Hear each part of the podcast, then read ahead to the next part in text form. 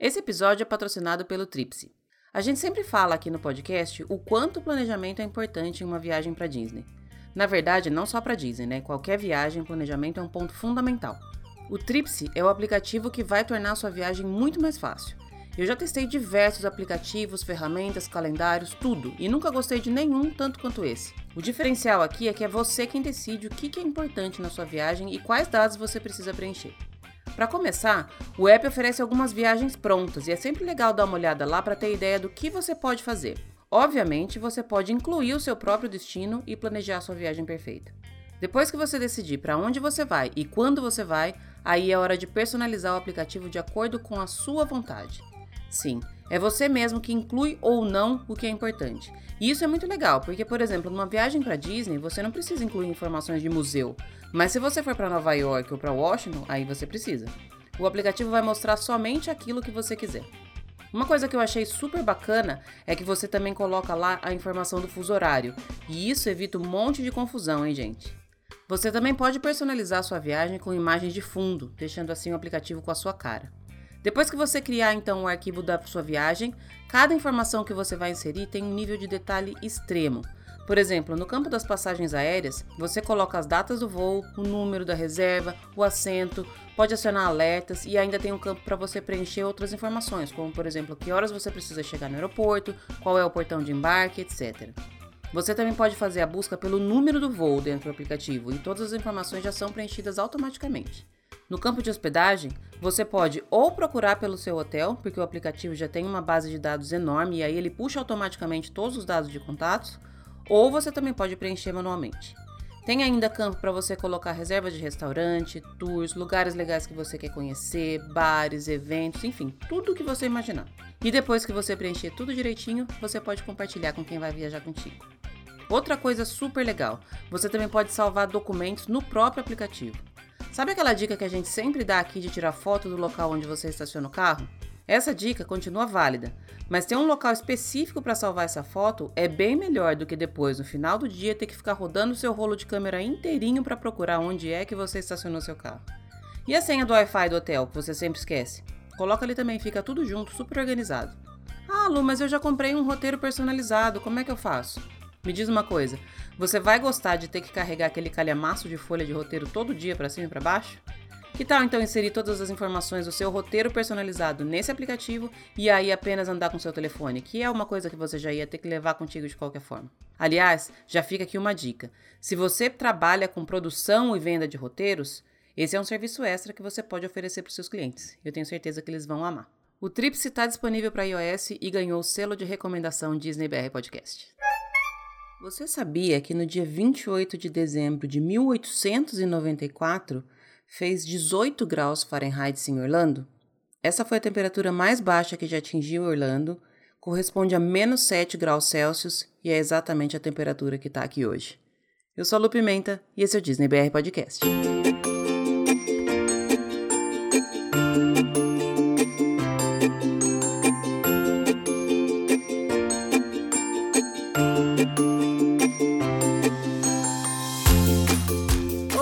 Pessoal, bom dia, boa tarde, boa noite, boa madrugada, sejam todos muito bem-vindos ao episódio número 54 do Disney BR Podcast. Acho que de uns tempos para cá, sei lá, de uns 5, 6 meses para cá, esse é o episódio mais esperado por muita gente. Finalmente, a gente vai ter um episódio aqui com a minha filha, a famosa Cria. A gente gravou um episódio falando da nossa viagem, contando como foi, como não foi, e foi muito bacana para mim ouvir a visão dela dessa viagem. Eu já tinha comentado aqui diversas vezes que eu estava super feliz e empolgada, porque foi a primeira vez que ela realmente se envolveu numa viagem, foi a primeira vez que ela participou comigo da corrida, foi a primeira vez que ela fez Disney Bound comigo, e eu tô para dizer que acho que dessa vez ela foi picada pelo bichinho. Vamos ver como é que vai ser aí um, um, as próximas viagens, se ela vai continuar nessa mesma empolgação que ela estava, enfim. Para mim foi bem diferente ouvir a visão dela de tudo o que aconteceu nessa viagem. Eu, como mãe, sempre que eu vou viajar com ela, eu projeto algumas coisas. Eu acho que ela vai gostar disso, acho que ela vai gostar daquilo, tenho a impressão que ela vai querer fazer isso, não vai querer fazer aquilo. Acabo organizando um pouco a viagem em função dela. Acho que isso é normal de todo pai e mãe, né? Mas acho que eu nunca tinha tido essa experiência de realmente perguntar para ela o que ela gostou, o que ela sentiu, o que ela viu e foi muito bacana. Eu sou suspeita para falar porque é minha filha, né, gente? Eu amo e tudo que ela faz eu acho lindo, mas não conto para ninguém senão ela fica muito convencida. A gente nem vai se estender demais nessa parte aqui de começo do episódio. Eu quero ler uma cartinha, tem notícia, mas antes tem beijo especial. Quero mandar beijo para Aline Canteiro, Instagram dela é alininhalp, para Sabrina Ribeiro, no Instagram, arroba e um beijo especial para minha sobrinha Beatriz. A Bia já mora aqui nos Estados Unidos há um bom tempo, tá quase perdendo o português, fez 11 anos essa semana e eu tô morrendo de saudade dela. Bia, um super beijo para você. Logo, logo no final do ano eu tô chegando aí, tá bom?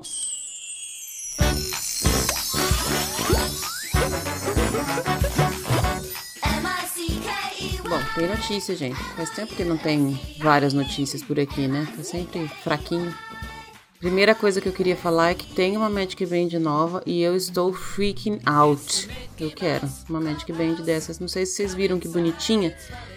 Aparentemente, pelo que eu entendi, é daquele tipo de pulseira. Sabe daquelas pulseiras que a gente tinha quando era pequenininha, que bate no braço e ela enrola? É isso que me pareceu ser.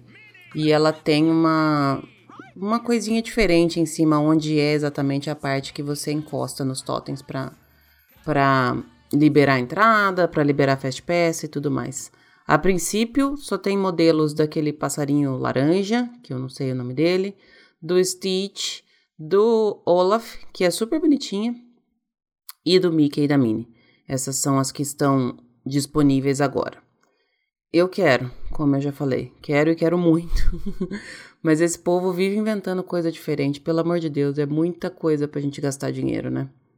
Vamos ver como é que vai ser daqui para frente, se vão surgir mais modelos. A sorte é que eu não amei nenhum desses. A do Mickey é a mais bonitinha, mas ela a, a pulseira em si é prateada. Eu não sou muito chegada em, em coisas com brilhos, a não ser orelhinhas. Então, vai dar para sobreviver sem por enquanto. O preço dela é o mesmo preço das, das normais, R$ 24,99, e já estão disponíveis nas lojas da Disney.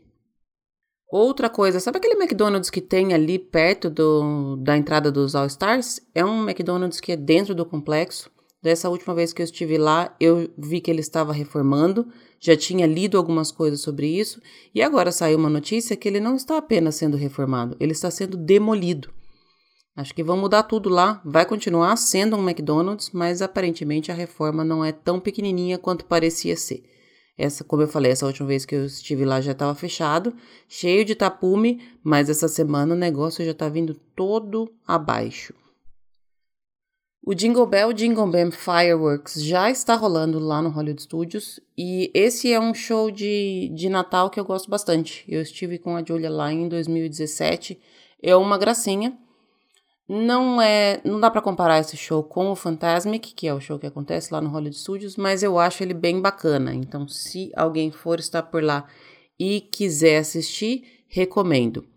No canal do YouTube do WDW News Today tem um vídeo, se você preferir assistir aí na, da sua casa, ou se você não vai estar nos parques, tá lá, tem um vídeo com o show inteiro. E falando em vídeo com o show inteiro, também está disponível, mas no canal do YouTube do Disney Parks Blog, a celebração que a Elsa congela o castelo. Eu amo esse showzinho que tem lá nessa época de Natal e, e Ano Novo. Acho lindo o castelo com todas aquelas luzes branquinhas. Para quem também não vai estar lá, recomendo assistir, que é muito legal. E também tem no mesmo canal do Disney Parks Blog o show de fogos da, de Natal, que esse ano é novo. Minnie's Wonderful Christmas Time Fireworks. Adorei que colocou o nome da Minnie e não do, do Mickey. Não assisti esse ainda, mas é Disney sendo maravilhosa, né, gente? Eu assisti, na verdade, algumas partes que a Cami Pinheiro postou no, no Instagram dela. Vou ver se eu consigo essa semana ou nas próximas assistir. De qualquer forma, tá lá no canal do YouTube do Disney Parks Blog, que aliás adoro. Eles sempre fazem coisas ao vivo. Esse também foi ao vivo. A celebração da Elsa congelando, congelando o castelo também foi ao vivo. Então fica de olho que eles sempre fazem transmissões ao vivo. E se você não consegue assistir na hora que elas um, acontecem, dá para assistir depois no canal do YouTube deles. Mais uma noticiazinha: quem está no Epcot não deixe de passar no pavilhão do Marrocos, que aliás é um pavilhão maravilhoso, mas especialmente nessa época que está tendo uma exposição nova. A exposição se chama Race Against the Sun. Dá uma corridinha lá para ver o que, que tem de novo e aí já aproveita e passa também ali no Tangerine Café, que é um dos restaurantes que tem ali no pavilhão do Marrocos, para experimentar as comidinhas especiais dessa exposição. Para finalizar, gente, notícia que não podia deixar de aparecer aqui: Disney Plus está no ar. É, eu devo dizer que eu ainda não entrei, não assinei, porque eu me conheço, eu sei que na hora que eu assinar eu vou ficar sem parar assistindo tudo que tem de novo e de legal lá. Um monte de gente tá é, postando um monte de coisa por aí. É, eu vou entrar no pacote que tem o Disney Plus, o Hulu, que é tipo o Netflix aqui dos Estados Unidos, e o ESPN Plus, porque compensa mais fazer os três juntos. Eu já tenho a assinatura do Hulu aqui, e aí para eu fazer esse pacote compensa mais.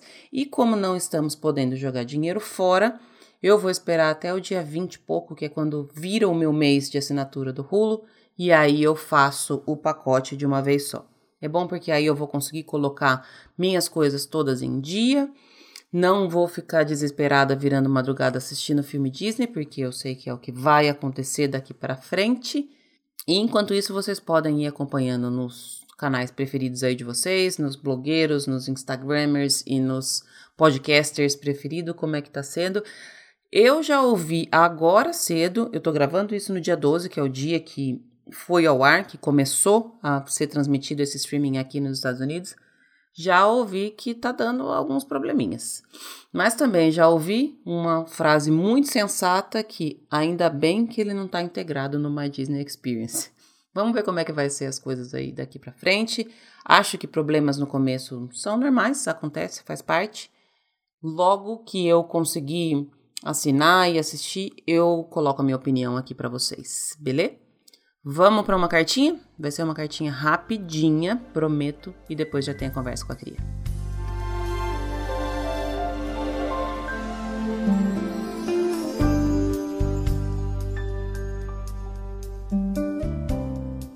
De Cindy para Branca de Neve. Munique, 15 de setembro de 1696. Branquinha de Neve. Caso você leia isso algum dia, bem-vinda à vida. Apesar de estarem dizendo que você está morta, eu continuo te escrevendo. Tenho esperança de que, como Bela, você esteja apenas repousando. Dizem que no seu caso é morte certa, pois você não respira e seu coração não bate. Mas não se deixe abalar por isso. O importante é que você não se decompôs. Está tão bela quanto antes. Não exala, não enruga, não vaza. Nenhum verme ousou se aproximar de seu corpo. Nem mesmo os urubus. Aliás, se não fosse pela falta de funções vitais, pensaríamos que você está dormindo, pois continua corada e com um aspecto saudável. Estou a par de tantas intimidades por ouvir o que andam dizendo por aí. Agora, mais do que nunca, você é adorada, quase idolatrada. Falam em canonizar você.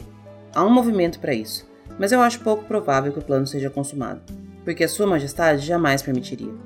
Ela ainda está de olho em você. Sim, mesmo no seu estado, você continua sendo a mais bela do reino. No entanto, não se preocupe com um novo ataque. Você está bem protegida. Seu corpo é vigiado constantemente. Os anões não tiveram coragem de enterrá-la. Acomodaram-na numa caixa de cristal. Certamente você percebeu tudo isso, caso tenha lido até aqui. Eu escrevo mesmo assim. Tento me colocar na sua situação. Se porventura eu ressuscitasse numa hora em que não houvesse ninguém por perto, eu gostaria de encontrar um bilhete. Mas pelo que ouço dizer, essa hipótese é pouco provável. Você está cercada de admiradores. Foi só a notícia do atentado ter alcançado a cidade que todo o povo correu para te ver. Seu corpo atrai uma verdadeira romaria de leprosos. Trazem oferendas, rezam para você, e até agora é puro fanatismo ou curiosidade. Eu desconfiava que seria assim. Eu torço para que a peregrinação seja uma febre passageira e em breve você possa repousar em paz. Vocês, princesas, são pessoas bizarras. Comportam-se de maneira tão irracional que eu não me surpreenderia se, movida por candura, você realizasse um milagre. Mas saiba que, se acender, será seu fim. A pior coisa que pode acontecer com uma mulher virgem e morta é pegar fama de santa. Seja forte. Pense nos príncipes que estão a caminho, tentando o beijo de amor. Eu não acredito que seja possível curar o envenenamento com amor, mas não custa tentar. Em relação a Bela, dizem que essa é a única maneira de despertá-la. No caso dela, temos instruções claras de como proceder. A profecia foi tão divulgada que basta esperar que o príncipe predestinado chegue até lá. Mesmo assim, você tem atraído mais candidatos do que ela. É que você está mais acessível. Quando muito, o príncipe enfrentará os monstros da Floresta Negra, os quais eles já estão acostumados. E para completar, o caminho é facílimo. O mapa para o seu caixão pode ser comprado em qualquer taverna. Dizem que os anões se revelaram excelentes guardiões. Recebem bem os príncipes, sempre têm um prato de comida no forno e um barril de cerveja. São generosos com seu corpo. Eles deixam que a beijem quantas vezes for preciso.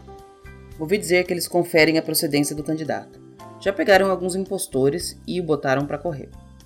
Infelizmente, até agora nenhum príncipe despertou seu interesse, nem mesmo para arrancar um suspiro seu.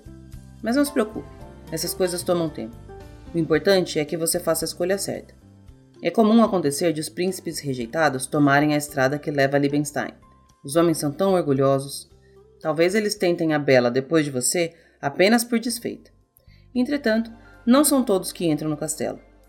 Não sabemos que armadilhas estão escondidas por lá. Mas o fato é que, de todos os que foram atrás de Bela, nenhum voltou. Bom descanso, da sua amiga Cindy. Nota das fadas. Se eu cometi um único erro durante os longos anos em que fui responsável por Bela, foi ter acatado sua ordem e viajado para a choupana dos anões na véspera de seu maldito aniversário. Devido ao estado de alvoroço dos anões e a sua completa inaptidão para lidar com o corpo, a viagem tomou mais tempo do que eu havia planejado. Eu não tive escapatória a não ser tomar eu mesma as providências necessárias. Como Branca de Neve resistia bravamente ao processo de putrefação, não nos pareceu apropriado enterrá-la. A ideia do caixão de cristal foi deles. Eu jamais teria considerado algo tão macabro. Por mim, ela estaria sentadinha num canto da cozinha. Cantiga de Verão, Brígida e Floquinho de Neve permaneceram lá depois da minha partida. Eu encarreguei-os de manter um olho em Branca e o outro nos anões. Qualquer movimento e eles deveriam correr para Liebenstein.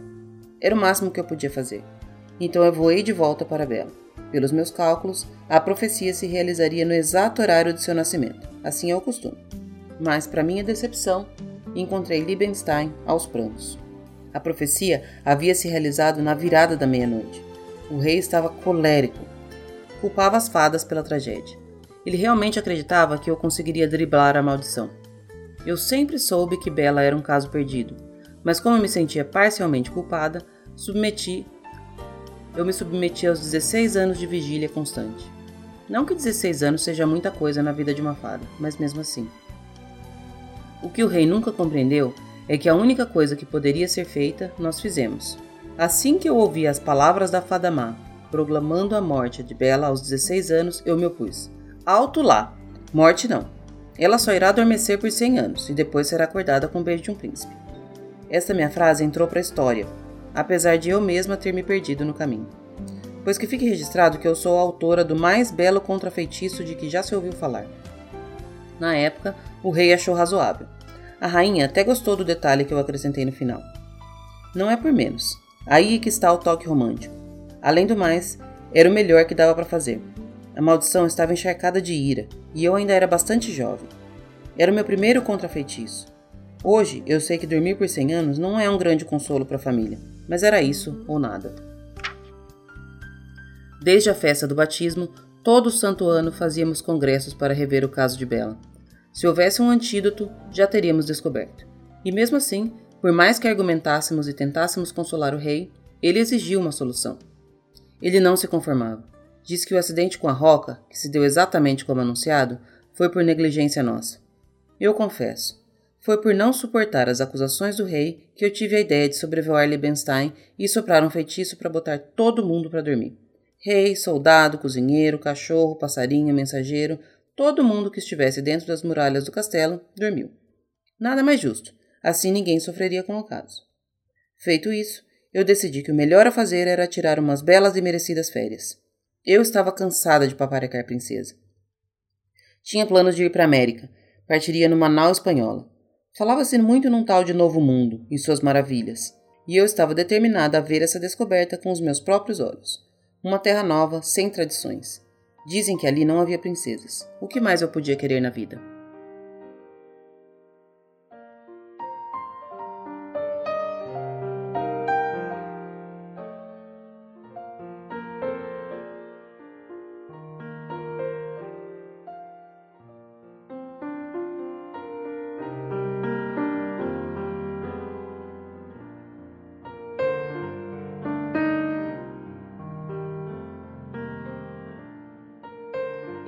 Estamos de volta e hoje nós estamos com o episódio mais aguardado de todos os tempos. Eu acho que antes mesmo do podcast existir, as pessoas já aguardavam esse episódio.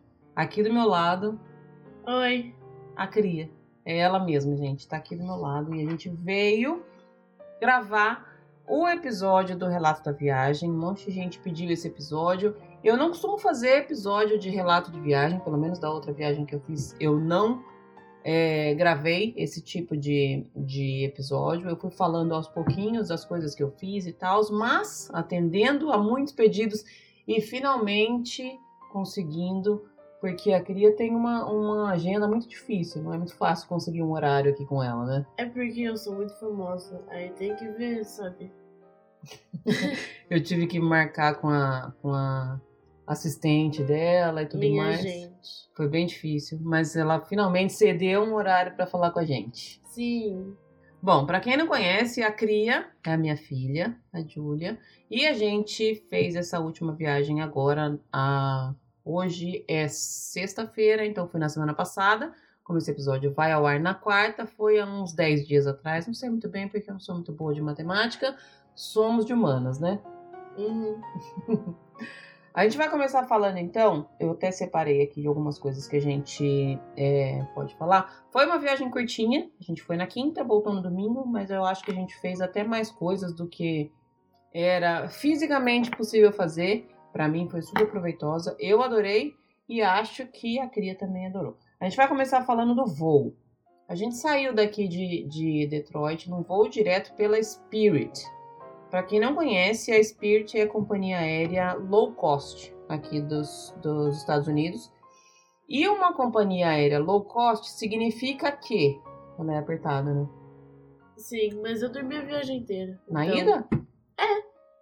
Eu nem percebi que você dormiu, acho que eu tava tão empolgada que eu percebi que você tava dormindo. Ah, é eu dormi, verdade, dormiu dormi. mesmo. Porque a gente acordou super cedo, a gente acordou aqui às quatro, saímos de casa às cinco.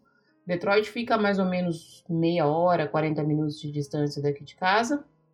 Então, nosso voo era às nove, então a gente saiu daqui às cinco porque era dia de semana, então a, a estrada que leva daqui até lá costuma ter bastante trânsito, porque tem muita gente que mora aqui e trabalha por lá. Para evitar qualquer tipo de problema, a gente saiu super cedo, mas foi bem de boas. Então, a Cria dormiu a viagem inteira. É muito ruim dormir lá, porque, tipo, a cadeira não deita. Exato. E é horrível. Não durmam Mas- viagem. Também é porque cost. você tinha na sua. Ah, estragou meu negócio tudo aqui, gente. Tá causando aqui nas minhas coisas. Não. Consertou. Mas você tinha também na sua cabeça a memória da viagem que a gente fez do Brasil pra cá, né? Mas eu sabia. Não, não foi pra aqui. Não.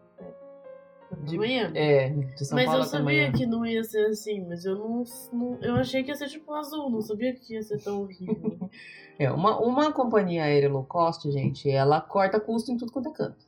E aí a passagem sai bem mais barata, mas é, tem vários pontos né, é, que fazem com que seja possível essa diminuição de, de custo.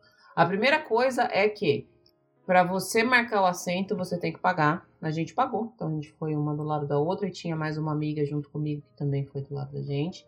Segunda coisa, qualquer tipo de bagagem você também tem que pagar, incluindo carry-on, tá? Bagagem de mão, aquelas malinhas, tem que pagar. A única coisa que está incluída no preço bruto da passagem é uma mochila, que tem que caber no. Na, igual aquelas. Todas as companhias têm o, o espaçozinho que você coloca lá. você tá rindo. A criança não tá acostumada às minhas gravações. Normalmente, quando eu tô gravando aqui no quarto, eu fecho a porta e ela não tá nem sabendo o que, que tá acontecendo. E ela não escuta o podcast, quero deixar isso aqui registrado. Não, eu, te, eu voltando, eu sou muito ocupada, então não tenho tempo pra ouvir coisas. Para de fazer isso que fica fazendo barulho na gravação. Ah. Tem que, tem eu que posso ficar desenhando? total atenção aqui na gravação. Tá, não posso desenhar. Pode, quer um papel pra desenhar? Quero. Mas então toma cuidado pra não fazer barulho. Tá bom. Essa parte toda não vai ser editada, tá, gente? A gente vai então, fazer. Por que você tá falando tá, gente? Assim mesmo. Tá, gente, as pessoas. Não vai ser editado. Ah! Enfim, voltando a falar da, da Spirit, ela não inclui é, marcação de, de assento, não inclui nenhuma bagagem e ainda que você pague uma bagagem despachada, a bagagem não é de 23 quilos, é de 18 quilos. A gente pagou uma bagagem para nós duas, como era só um final de semana. Uma mala de 18 quilos foi suficiente, foi meio apertadinho, mas deu tudo certo. E beleza. Então a viagem foi tranquila, mas não recomendo para fazer uma viagem maior do que a que a gente fez. Daqui até lá dá 2 horas e 20, 2 horas e meia mais ou menos. É o tempo máximo, gente, porque ela é bem apertada. As cadeiras não deitam absolutamente nada e qualquer coisa que você quiser dentro do voo você tem que pagar a parte. Não tem água, não tem batatinha, se duvidar até no banheiro você tem que pagar. Né? E a mesa é minúscula. É, a mesinha é minúscula porque eles não estão considerando que você vai comer nada. Não tem nenhum tipo de alimentação, assim. Tem tipo snacks. Se você quiser uma água, uma cerveja, um refrigerante, tem. Se você quiser um cupcake, tem. Se você quiser batata chips, tem. Mas tudo isso você tem que pagar. É sofrido. É sofrido, mas força guerreira, né? É perrengue chique. Verdade. Enfim, chegamos em Orlando, eram. Umas 10. Umas 11 e pouco, já que a gente saiu daqui às 9. A gente chegou no quarto, era tipo uma e pouco, porque eu lembro de ter gravado um snap pras minhas amigas. É, mas a gente chegou primeiro no aeroporto. Ah, no aeroporto. No aeroporto era umas 11 e pouquinho. Quase meio-dia já. Aí a gente desceu para pegar as malas e a gente foi de Medical Express até o, o resort. Teve um tempo atrás que alguém me perguntou quanto tempo demora o Medical Express. A gente deu muita sorte, porque a gente chegou Pegamos a, as nossas malas, fomos para o Medical Express e em menos de 5 minutos o Medical Express já estava a caminho do resort. Isso não é o comum, tá, gente? Às vezes ele demora para sair porque ele precisa encher. O aeroporto de Orlando fica bem longe do, do complexo da Disney, então nada mais justo que seja o ônibus cheio, né? Porque não é que você vai entrar lá e vai ser na hora que você quiser. Ainda assim, é um serviço que está incluído quando você é hóspede Disney e eu acho que compensa pra caramba. O ônibus que vai para os All Stars passa nos três. Então ele é o que a gente chama de shared, né? Ele divide entre os três All Stars. Para primeiro no Sports, depois no Music e depois no Movies, que era o que a gente estava hospedado. Correto? Sim. é, o caminho até lá é bem tranquilo o nosso motorista era super animado, né? Ele ficou perguntando. Sim, ele falando... ficou falando com a gente a viagem inteira. É, ficou conversando, perguntando quem ia pra onde, quem tava animado, quem tava fazendo aniversário e tudo mais. Uma coisa que eu até postei quando a gente tava chegando lá. Posso fazer um comentário? Pode. Tinha umas moças que elas tinham umas orelhinhas de vilãs. E eu ia tirar uma foto, mas aí eu não tirei, porque elas desceram. Na hora que a gente ia tirar foto, elas chegaram, né? Eram maravilhosas, inclusive. Acho que era uma da Malévola, uma da Cruella e a outra da Rainha Má. Não, era da. Da moça da água. Como que ela chama? Úrsula. Isso. Hum, verdade. Anyways, é... única coisa ruim de ir de Medical Express para o resort é que não dá para tirar aquela foto linda do portal. Porque não dá pra ver. A não ser que você sente lá na frente. Não foi o nosso caso. É, e se você conseguir tirar foto, vão ficar aparecendo cabeças como foi o nosso caso. Chegamos no resort, a gente não precisou nem passar pela recepção, mas naquelas, né? Porque teoricamente, se você tem a Magic Band já e você faz o check-in online, você não precisa passar pela recepção, porque a sua Magic Band já está ativada e ela vai abrir a porta do seu quarto. Você recebe uma mensagem ou um e-mail informando qual é o número do seu quarto e você pode ir direto para lá. Só que o que aconteceu? A gente chegou no quarto, nenhuma Magic Band abria a porta do quarto. A gente teve que voltar na recepção, pedir para ativar, enfim. Mas nada que tenha causado nenhum problema. Ah, e uma coisa que é importante falar: é, as companhias aéreas internas aqui elas têm uma, um acordo com o Medical Express barra empresa que faz, carrega malas. Então, teoricamente, você não precisa nem pegar a sua mala na esteira, porque se você deixar a etiqueta da Disney no, no na sua mala, eles pegam e levam para o resort. A gente optou por não fazer isso porque pode demorar para chegar as malas no resort. A gente tinha um pouquinho de pressa, nossos horários estavam todos super apertados, então a gente pegou as malas lá na esteira e nós mesmas carregamos as malas. É, na chegada, a gente quase nem ficou no, resort, né, filha? É, a gente chegou, aí a gente foi na recepção porque as Magic Bands estavam bloqueadas.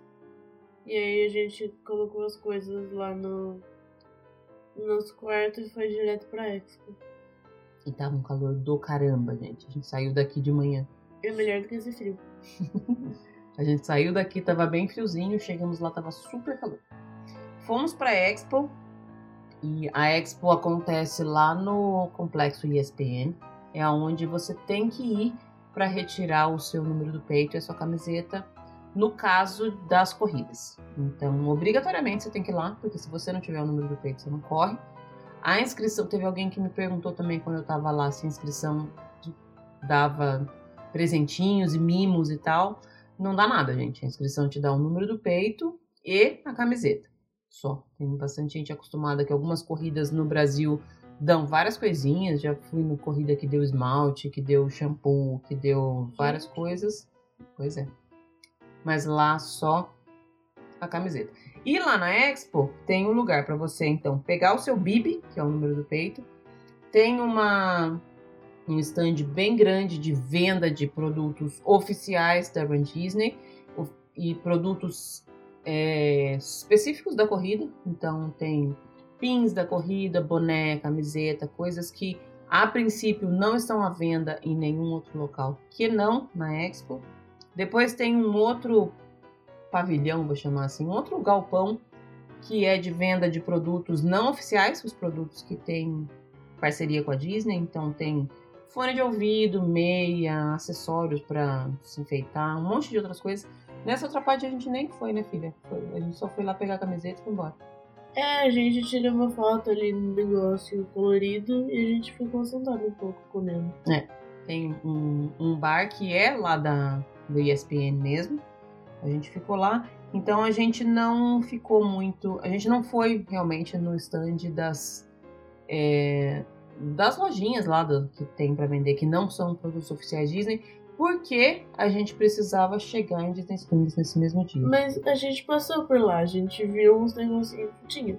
Mas aí a gente foi correndo pro Disney Springs porque a gente tava praticamente atrasada pro nosso Fast Pass.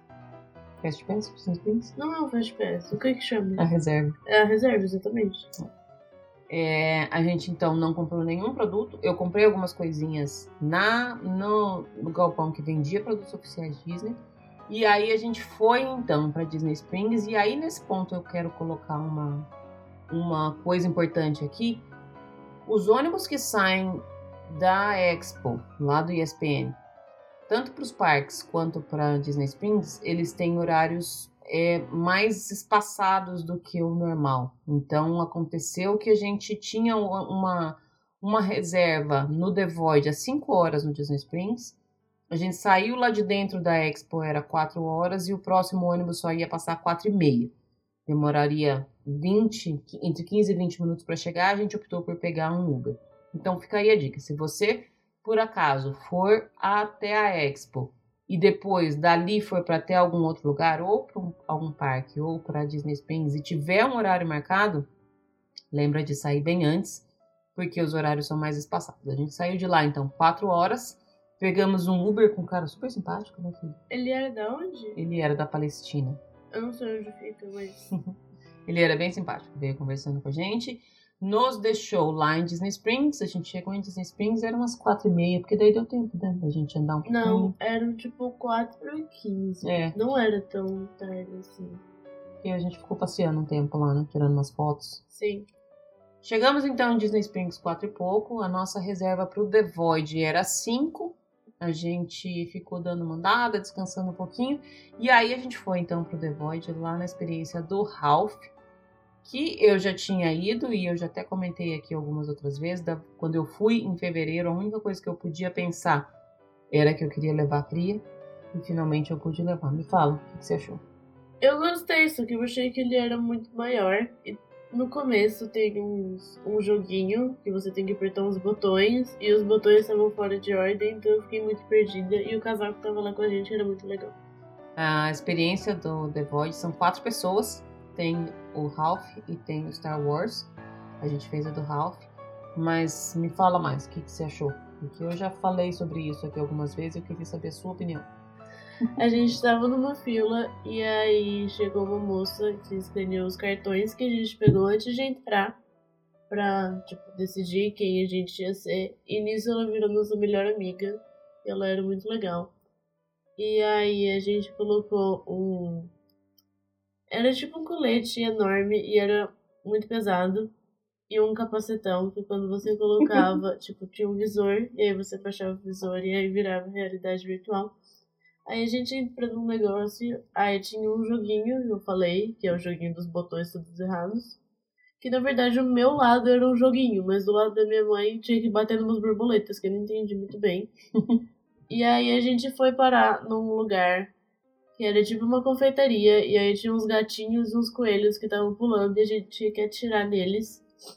Aí a gente passou dessa parte porque começou a pegar fogo. E aí. Inclusive, quando pega fogo, vem um calor, né? Sim, e também me encheram de queimado. Não é, É. muito bom, mas. Foi Mas é rápido. legal porque parece que é real, né? Aham.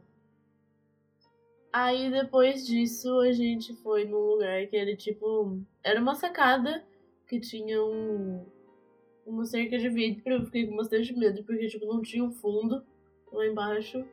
Aí tipo, Parece que vai cair, né? Dá medo de cair lá embaixo. sim. Mas aí eu segurei no negócio e ficou tudo bem.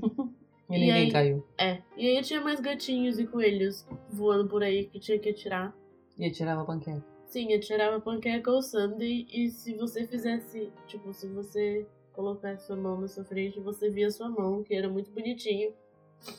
E Era como se a gente se transformasse num desenho, né? Sim. verdade. É bem legal. e aí acabou.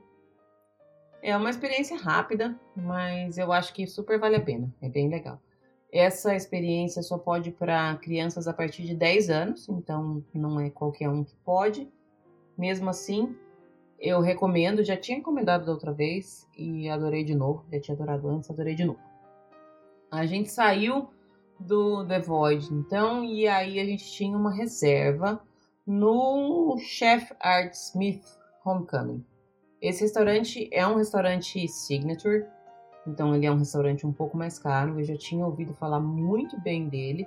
Ele fica próximo ali do Morimoto, perto da onde tem aquele palquinho ali embaixo, do, do lado do laguinho. Eu adorei o restaurante, o ambiente é super gostoso, a comida é super gostosa, mas a gente teve uma intercorrência nesse restaurante, né, Fica? Sim, então, eu pedi um hambúrguer, tipo, normal, porque eu não gosto de nada. E aí ele veio com um palitinho pra grudar tudo. Não grudar, tipo, pra juntar tudo. Porque era um hambúrguer muito grande. E era um daqueles palitinhos de fibra de bambu. Era isso, né? Uhum. E era. Aí eu tirei e aí eu tava comendo. E aí uma hora eu dei uma mordida. E aí, tipo, tinha um negócio duro. E aí eu mordi esse negócio duro e foi dentro do meu dente. Aí eu fiquei tipo, putz, o que está acontecendo? Aí eu tirei e era um pedaço do palito. Aí a gente chamou a moça lá e aí ela chamou outra pessoa e aí esse moço foi muito simpático comigo. É, na verdade, assim, eu fiz questão de chamar a atendente, informar o que tinha acontecido, porque é uma coisa que não pode acontecer, né? Mas Se pelo menos ele se importou. né? eles se importam muito, eles foram todos muito atenciosos. Primeiro a atendente perguntou se estava tudo bem, perguntou se queria outro, mas nesse ponto a Julia já tinha comido o máximo também que ela aguentava, já não ia comer mais de qualquer forma. E a minha intenção mesmo foi informar, porque talvez aqueles palitinhos que eles estavam usando ali para prender o hambúrguer não eram tão seguros quanto deveriam ser. Então eu chamei a atendente, expliquei. Veio uma outra pessoa que eu acho que devia ser tipo um chefe dela, né, filha? Uhum. Perguntou também, foi super simpático, conversou com a gente, perguntou se a gente queria outro, perguntou se tava tudo bem, perguntou tudo, só faltou carregar a gente no colo ali. E no final das contas, na hora que eu pedi a conta, eu, o hambúrguer não foi cobrado. Então, eu acho que quando acontece alguma coisa que não é legal, é muito importante você reportar para a pessoa correta. Sou muito contra a ficar pedindo, fazendo de conta que aconteceu alguma coisa errada só para ganhar é, desconto ou qualquer outro tipo de coisa, porque é o que costuma acontecer na Disney mesmo. Mas nesse caso eu achei que era importante fazer essa, essa informação. De toda forma, eu pedi o, o frango frito, que é o prato típico lá desse restaurante, e estava maravilhoso. É um prato que serve duas pessoas é, tranquilamente. Vem três pedaços de frango muito grandes mais uma porção de, de purê de batata, mais pãozinho e mais um molho. Tava delicioso. Eu fiquei com dor no coração de não aguentar comer tudo. Levei para casa, obviamente, comi depois. E a Júlia também não aguentou comer o lanche dela, comeu só metade, a gente também levou para casa. De toda forma, recomendo muito esse restaurante, é muito gostoso, não é muito barato, como eu falei, mas vale a pena se você quiser comer uma comida um pouco diferenciada. Depois da, da nossa janta, a gente foi pegar o barquinho, né, filha? É, a gente deu um rolê por aí, tiramos umas fotos. Tava quase anoitecendo já. E aí a gente foi pro French Quarter de barquinho. Foi super legal essa experiência de, de Disney Springs até o Port Orleans French Quarter de barco. Eu achei muito bacana. É mais longe do que eu imaginava. Não é, não é tipo, entrou no barco, pronto, chegou. E eu acho que fazer esse passeio durante o dia deve ser super legal, porque quando a gente foi tava bem escuro já, né? Sim, a gente passou por uns. Tava quase chegando já, tava tipo na metade do caminho. E aí, tipo, de um lado tinha tipo rua, e do outro lado tinha tipo umas matas e tinha umas casinhas lá na árvore, que eram muito bonitinhas. Que depois eu conversei com meu amigo Gabriel, que eu já falei várias vezes dele aqui, e ele falou que lá são casas na árvore, dá pra se hospedar lá. Quero muito. Vamos. Vamos, só precisamos ganhar mais dinheiro. A gente tentou fazer uma live quando a gente tava entrando no barco, mas ninguém entrou e a gente decidiu acabar porque tava muito escuro. Não, teve gente que sim. A gente conversou com as pessoas que estavam ali. Mas, tipo, não teve tanta gente assim. Ah, mas é porque eu não avisei, faz parte. E também tava muito. O quê? Eu tô com sede. Ah, pode. Pode ir lá pegar enquanto eu vou falando aqui enquanto isso. Tá, eu já vou. Não demora, porque você é a parte mais importante desse podcast. Ai, meu Deus. ah, Sofremos uma pequena intercorrência aqui. eu vou só passar por cima, tá? Tá. Ai, desculpa. Enfim, é, enquanto a gente aguarda a Cria ir lá buscar água, é, a gente fez esse passeio então de barquinho que vai de Disney Springs até o Port Orleans French Quarters. Super recomendo, porque o passeio é bem gostoso, de dia deve ser maravilhoso. E aí a gente chegou no French Quarters. Ah, vale lembrar que esse dia era o dia 31 de outubro, que era o dia do Halloween. E esse dia é conhecido na Disney por ter personagens diferentes nos resorts. E foi exatamente o que estava acontecendo. Quando a gente chegou lá, tava tendo toda uma festinha, né, filha? É, tava tendo uma festinha, o Pluto tava lá no meio. O Pluto tava super dançante, né? Sim, tava tipo umas crianças, uns. Tinha uns cast members e tinha uns povo com bambolê lá, e umas crianças. Tava tendo uma, uma dance party. A gente já sabe que acontecem várias espalhadas aí por, nas festinhas e tal.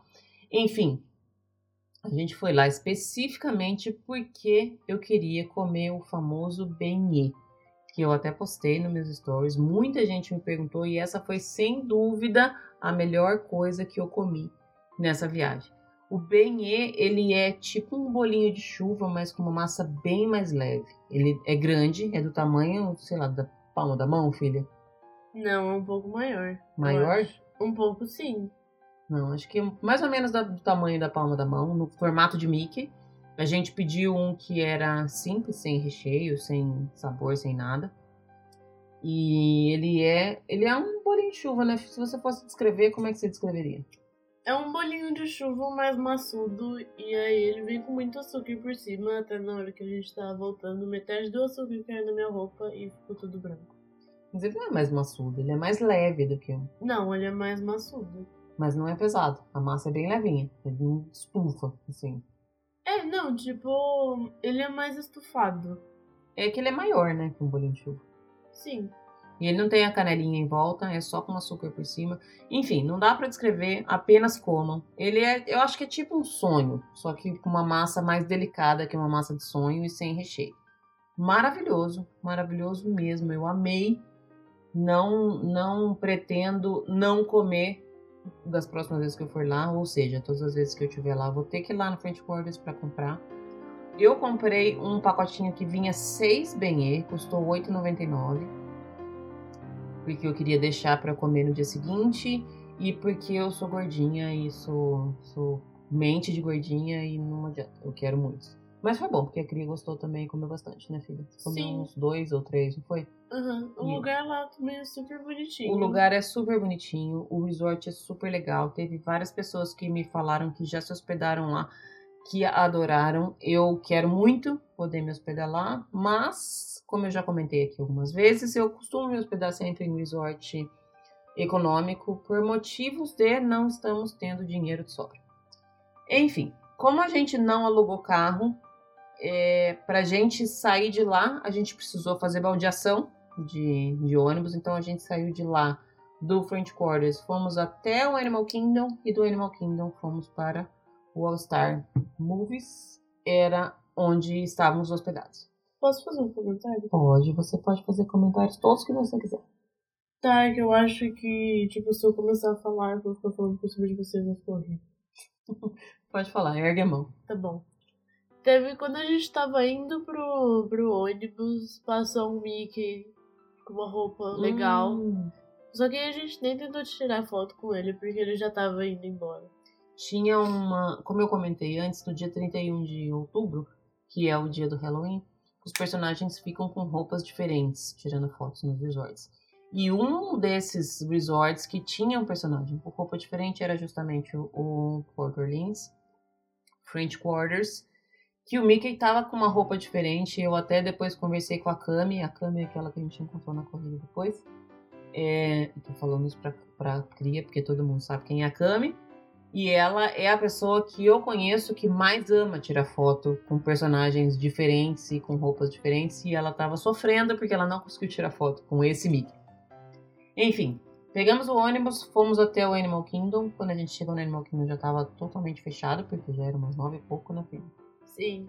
Pegamos outro ônibus, fomos pro resort e aí fomos descansar. Então esse foi o nosso primeiro dia, que era para ter sido um dia mais light, mas foi bem cansativo, né?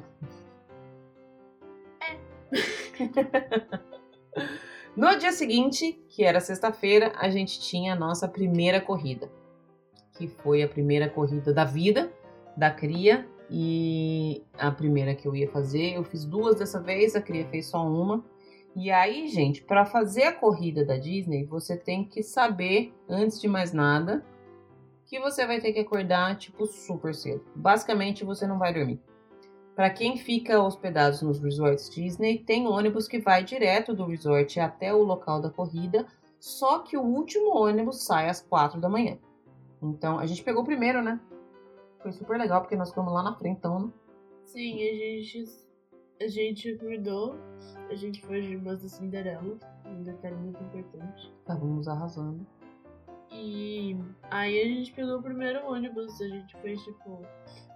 A gente não foi uma das primeiras a chegar, mas era tipo os. os.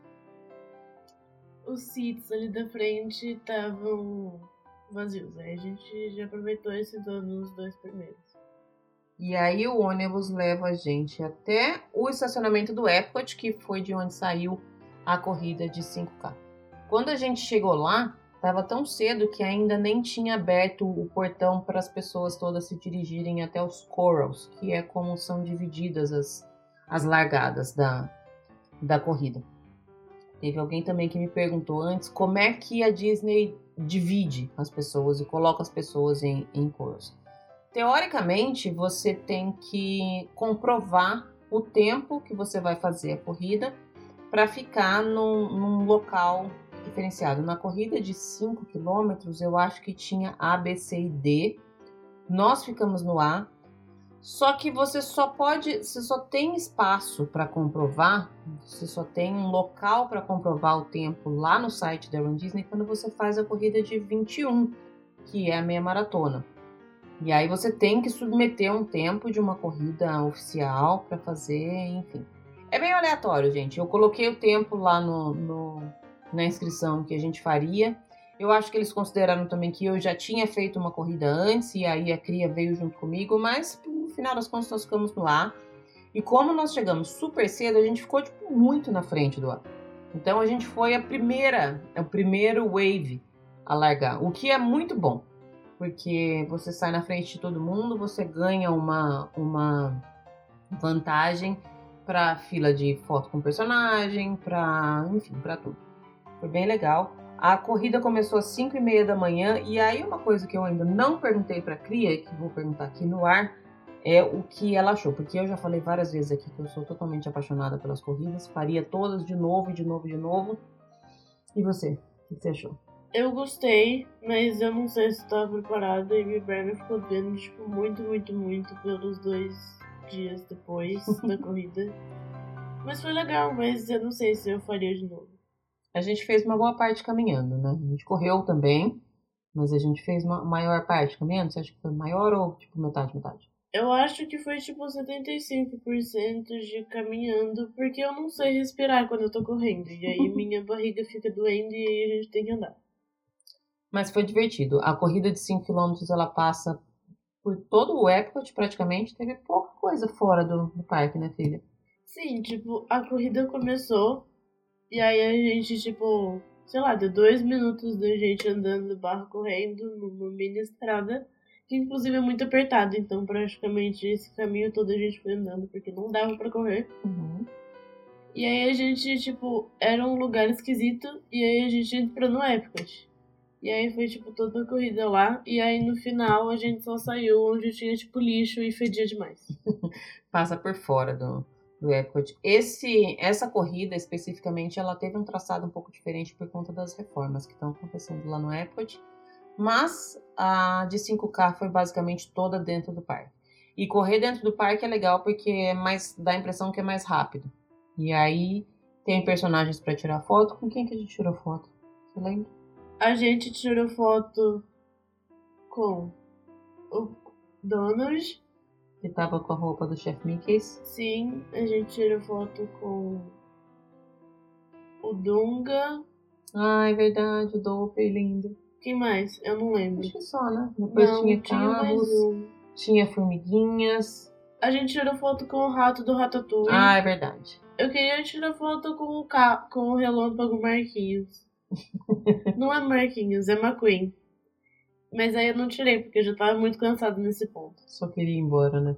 Sim, minha perna ela começou a doer de um jeito que não era para doer, porque não era uma dor muscular. E aí ficou doendo o dia inteiro, mas eu apenas ignorei esse fato e continuei. Mas na verdade no primeiro dia eu tava bem cansada, e aí eu só fiquei reclamando. Não, você tá muito de parabéns, que mesmo cansada você não reclamou.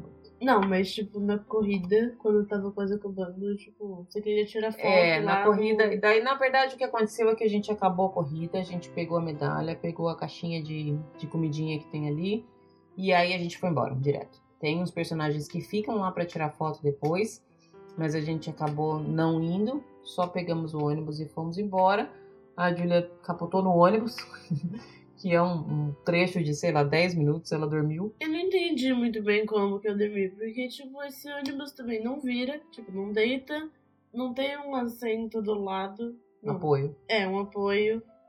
Enfim, é o, é o, cansaço. Mas aí a gente foi, então, voltamos pro hotel, e aí eu falei, deita, chega, chega no hotel, toma um banho, descansa, dorme, e a gente vai pro Epcot mais tarde. Mas aí o que eu fiz foi a gente chegou, eu deitei na cama, eu não dormi, eu fiquei mexendo no celular. Minha mãe foi pro Hollywood Studios e aí depois eu fui tomar banho, me troquei.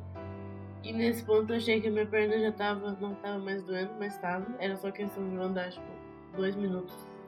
Aí eu fiquei, eu enchi minha garrafa, peguei minhas coisas, vi a lojinha.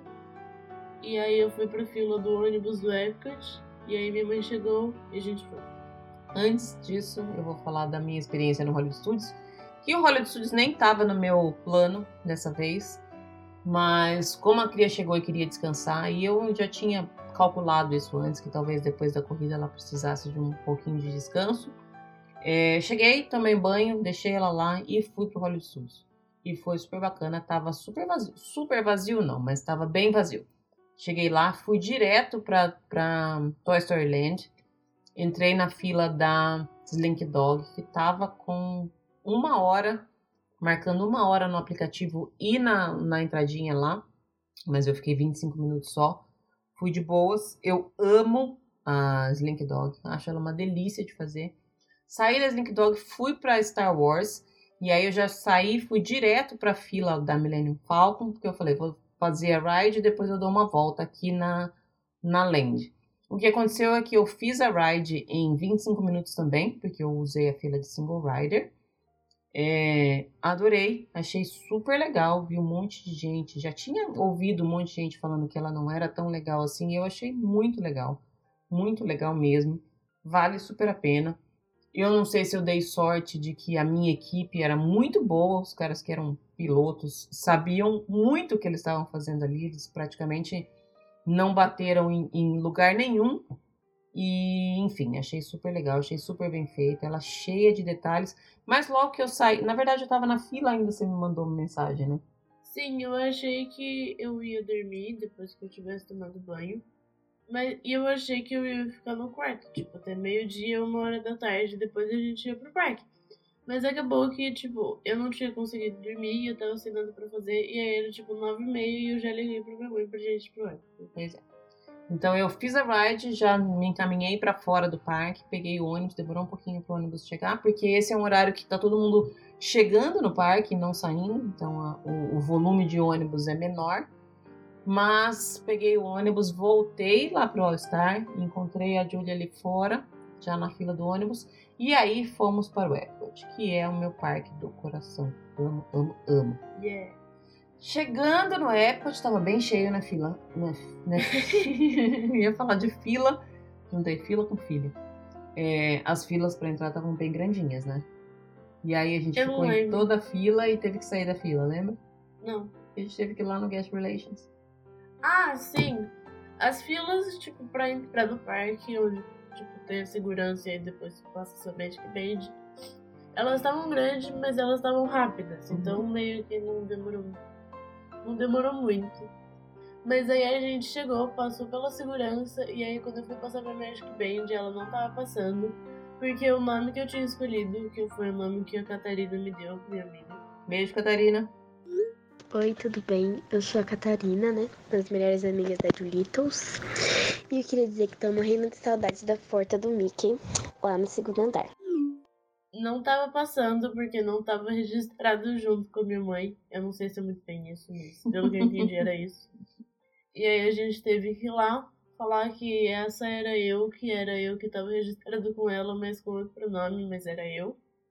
E aí depois passou e a gente entrou no O que aconteceu foi que o nome que ela deu para é, personalizar a Magic Band não batia com o nome que estava na reserva e a gente estava na reserva de outra pessoa, que era minha amiga que foi aqui comigo, a Tereza. Aí o sistema deu pau. Ele não reconheceu que o ingresso que eu tinha comprado era para a mesma pessoa que estava na mesma reserva, que estava na mesma Magic Band, anyway. Ficamos. Até que foi rápido lá no, no Guest Relations, né? Não demorou muito. Sim, na verdade eu não prestei muita atenção porque eu fiquei sentada num banco, porque minha perna estava doendo. E aí a gente entrou, na hora que a gente entrou, a gente foi direto para Spaceship Earth, que é uma delícia de ride para descansar. E você fica lá sentadinho, no ar-condicionado, Tank Definitions. Esse é do Phoenicians? Esse é do Phoenicians. Aliás, o Phoenicians tinha pessoas vestidas de Phoenicians na corrida, lembra? Ah, sim. Melhores a gente tava, fantasias. a gente tava chegando no lugar, antes de entrar no lugar onde você fica parado até você, tipo, falar, tipo, vai. Na corrida, corre. isso, né? É. A gente tava. Ah, eu não sei muito bem onde a gente tava, porque eu tava com muito sono, eu não consigo explicar muito bem. Na verdade, eu não tava com sono, sei lá. Aí eu. Tinham três, eu acho que era um cara e duas mulheres. Eles estavam com uma barba enorme, um cabelo muito esquisito, tipo, pra cima. E aí. Umas ele- roupas dos- antigas. Sim, tipo, uns vestidos. Não era um vestido, É era tipo aquelas saias né? gigantes. E tinha. Ai. Era tipo bege, uma cor de areia. E aí tinha tipo umas faixas que eram tipo verde, azul e vermelho. E aí eles tinham uma plaquinha escrito Take Definitions. Melhores pessoas, melhor fantasias. Enfim, retomando, fomos na Spaceship Earth, saímos da Spaceship Earth e a gente já foi lá pro pavilhão do The Land, que é onde tem o Soaring, né? A gente ficou ali sentado um pouquinho, descansando, comendo uma pipoca. Ai, não, a gente foi ver o Baymaxinho. Ai, sim, eu posso falar do bebê? Pode. Então, a gente saiu do. Como que chama? Spaceship Earth. do Spaceship Earth. E aí a gente foi pegar uma pipoca pra mim, porque eu tava com fome. E aí a gente pegou pipoca num balde muito bonitinho, que era tipo um caldeirão e aí tinha uns negócios verdes saindo que ele acendia. E aí, beleza, a gente pegou a minha pipoca e aí a gente foi sentar num lugar lá. Aonde que é mais ou menos? Ah, não, na verdade a gente sentou lá na entrada do Character Spot, que é bem na frente onde fica o Baymaxinho, lembra? Sim, tinha um, um banco lá vazio e aí a gente sentou. E aí, tipo, a gente tava sentado bem na frente onde ficava o meet and greet com o Baymax. E aí, e aí minha mãe falou, ó, Baymax. E aí eu falei, ó, Baymax. E aí ela falou, provavelmente não tá lá. E aí ela foi ver se ele tava lá. E ele tava lá. E aí a gente falou, vamos pra vila agora. E nesse dia do Epcot, a gente tava vestida de Baymax. A gente tava com a orelha e blusa do Baymax. Aí a gente foi pra fila. Eu achei que não tava porque, gente, já tinham anunciado um tempo atrás que não ia ter Baymax mais no Epcot, né? Inclusive eu tava super sofrendo com isso. Aí a gente foi e foi a melhor interação, cara. Foi muito demais. Acho que de todas as vezes que eu encontrei o Baymax, essa foi a mais divertida, porque ele ele identificou que a gente tava com orelhas e, e blusas. Então ele, tipo, vinha andando daquele jeitinho dele, daí ele olhava, daí ele piscava o olho, gente, ele piscava o olho, foi muito fofo, não foi? Foi. E ele era tipo. Ele fazia umas dancinhas, né? Ele tava muito animado porque a gente tava vestido dele. Porque deve ser muito legal. Você chega pra, tipo, meet and greet com alguém e essa pessoa tá com uma blusa da sua cara. Você vai ficar animado, entendeu? E ele ficou. Foi muito legal, foi super divertido. Tanto comigo quanto com a Julia, a gente tirou foto sozinha cada uma e depois a gente tirou foto junta. E nas duas vezes ele foi muito, muito divertido. Então foi bem legal essa interação. Sim. Depois disso a gente foi, a gente tinha Fast Pass pro Soaring, então a gente foi na direção do lado do The Land, sentamos ali fora um pouquinho, ficamos people watching, né filha? Sentada ali de boas tal. Sim. A gente entrou, tomamos uma coca, eu tomei uma cerveja e aí a gente foi no, no Sorry. Living with the Land primeiro, que é o Chiquito. Ah, sim. Não. É, foi primeiro. Ah, sim. A gente, depois que minha mãe tomou cerveja e eu tomei a coca, a gente entrou lá na fila no. na fila do Living with the Land. Living do Land. E aí é tipo um barquinho que você senta e fica lá. E aí tem umas plantações que é a comida do, do airport inteiro, né? Uhum. Sim. vai airport inteiro não, mas de boa parte. Ah, sim. E aí a gente ficou lá. Eu fiquei meio vendo, mexendo no celular um pouco. E aí. E tinha um povinho lá, porque se você quiser pagar mais, eu não sei se é muito bem isso. É, você pode fazer um tour por dentro. É, você paga um pouco mais e você faz um tour lá, tipo, dentro e aí você vê cada coisa certinho. Mas a gente só queria, tipo, sentar um pouco e relaxar. E aí a gente foi de barquinho. E é isso, ele passa primeiro por uns videozinhos, depois ele passa por uns, uns peixes esquisitos, tipo, eles ficam num. Sim. Ai, credo. Elas passam. Ele passa por um. É tipo. É um aquário gigante com uma luz vermelha. E aí tem uns peixes lá. Muito peixe amontoado. E aí depois ele fica passando por umas plantações. Aí tem plantação tipo de trigo, de arroz, de. É... Tomates, Não, como é o nome? Algodão, algodão. pimenta. Tem de tudo. Tem tipo flor e tem. alimentos. É, tem tudo. O Living with the Land é uma ride que eu acho super fofa e que pouca gente dá valor pra ela. Só queria deixar isso aqui registrado. Ela é tipo do lado do Soren. Tipo, o Soren tá aqui. E aí o Living with the Land tem tipo. Tem aquele restaurante que roda Garden Grill. no meio. E aí tem o, o with the Land. E é tipo, quase ninguém vai lá, então a fila tá sempre tipo de 5 a 25 minutos. Compensa. Não. Saímos e fomos pro Soaring, que é, pra mim, o preferido no Epcot. Ah, Também. É porque tipo, não tem muita ride no Epcot, né? É, tem o Test Track, que eu acho que você nunca foi, pelo carrinho. Não. Tem o Frozen, que você também nunca foi, que você não faz muita questão, né? Como que não? os- Claro que eu No Frozen? No. Frozen, no Epcot, não, a gente foi no Hollywood Studios. Ah, que é aquele lá que É o tem o que- cara legal? É um Equity Band. Enfim, fomos no Soaring. É, dica de Soaring é sempre pedir para ficar na B1, que é a fileira mais legal, que você não fica vendo as coisas todas tortas e nem fica olhando pro pé das pessoas. É porque o, tipo, aonde é o B1, né? Uhum. No, nesse B1, você. Porque são, tipo, três fileiras de cadeira e elas ficam meio viradas. Então, tipo, se você, por exemplo, ficar no A ou no C, você vai ver hum, mais torto do que no B. Porque o A fica mais pra esquerda e o C fica mais pra direita. E o B fica, tipo, no meio. Então você vê tudo certinho como é pra ser. É, na verdade, não era para ser assim, porque se você for pensar bem, no Passage também tem várias fileiras para tudo quanto é canto e ninguém vê torto. Enfim. Mas continua vendo torto. É, que fica aí a dica se, se você estiver na fila do, do Soaring, é só pedir pro cast member, talvez você tenha que esperar um grupo de pessoas ir na sua frente, É. mas vale a pena esperar, porque ficar no B1 você não fica olhando o pé das pessoas, porque você fica lá em cima e você fica bem no meio. Melhor local para essa ride. E tem um povo que, tipo, eles apenas tiram o sapato, deixam no, chão e aí sobe e fica sem sapato.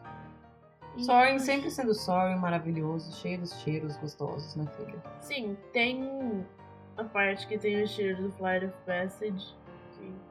É, é verdade, eu percebi isso dessa vez, que na- antes não era, mas eu acho que eles deram um mix aí de, de cheiros, porque antes ele tinha um, um cheiro só dele, e agora eu percebi que eles estão usando o cheiro do faropeça no Soaring também. É tipo o cheiro que fica na maioria do tempo no of Passage tem uma hora.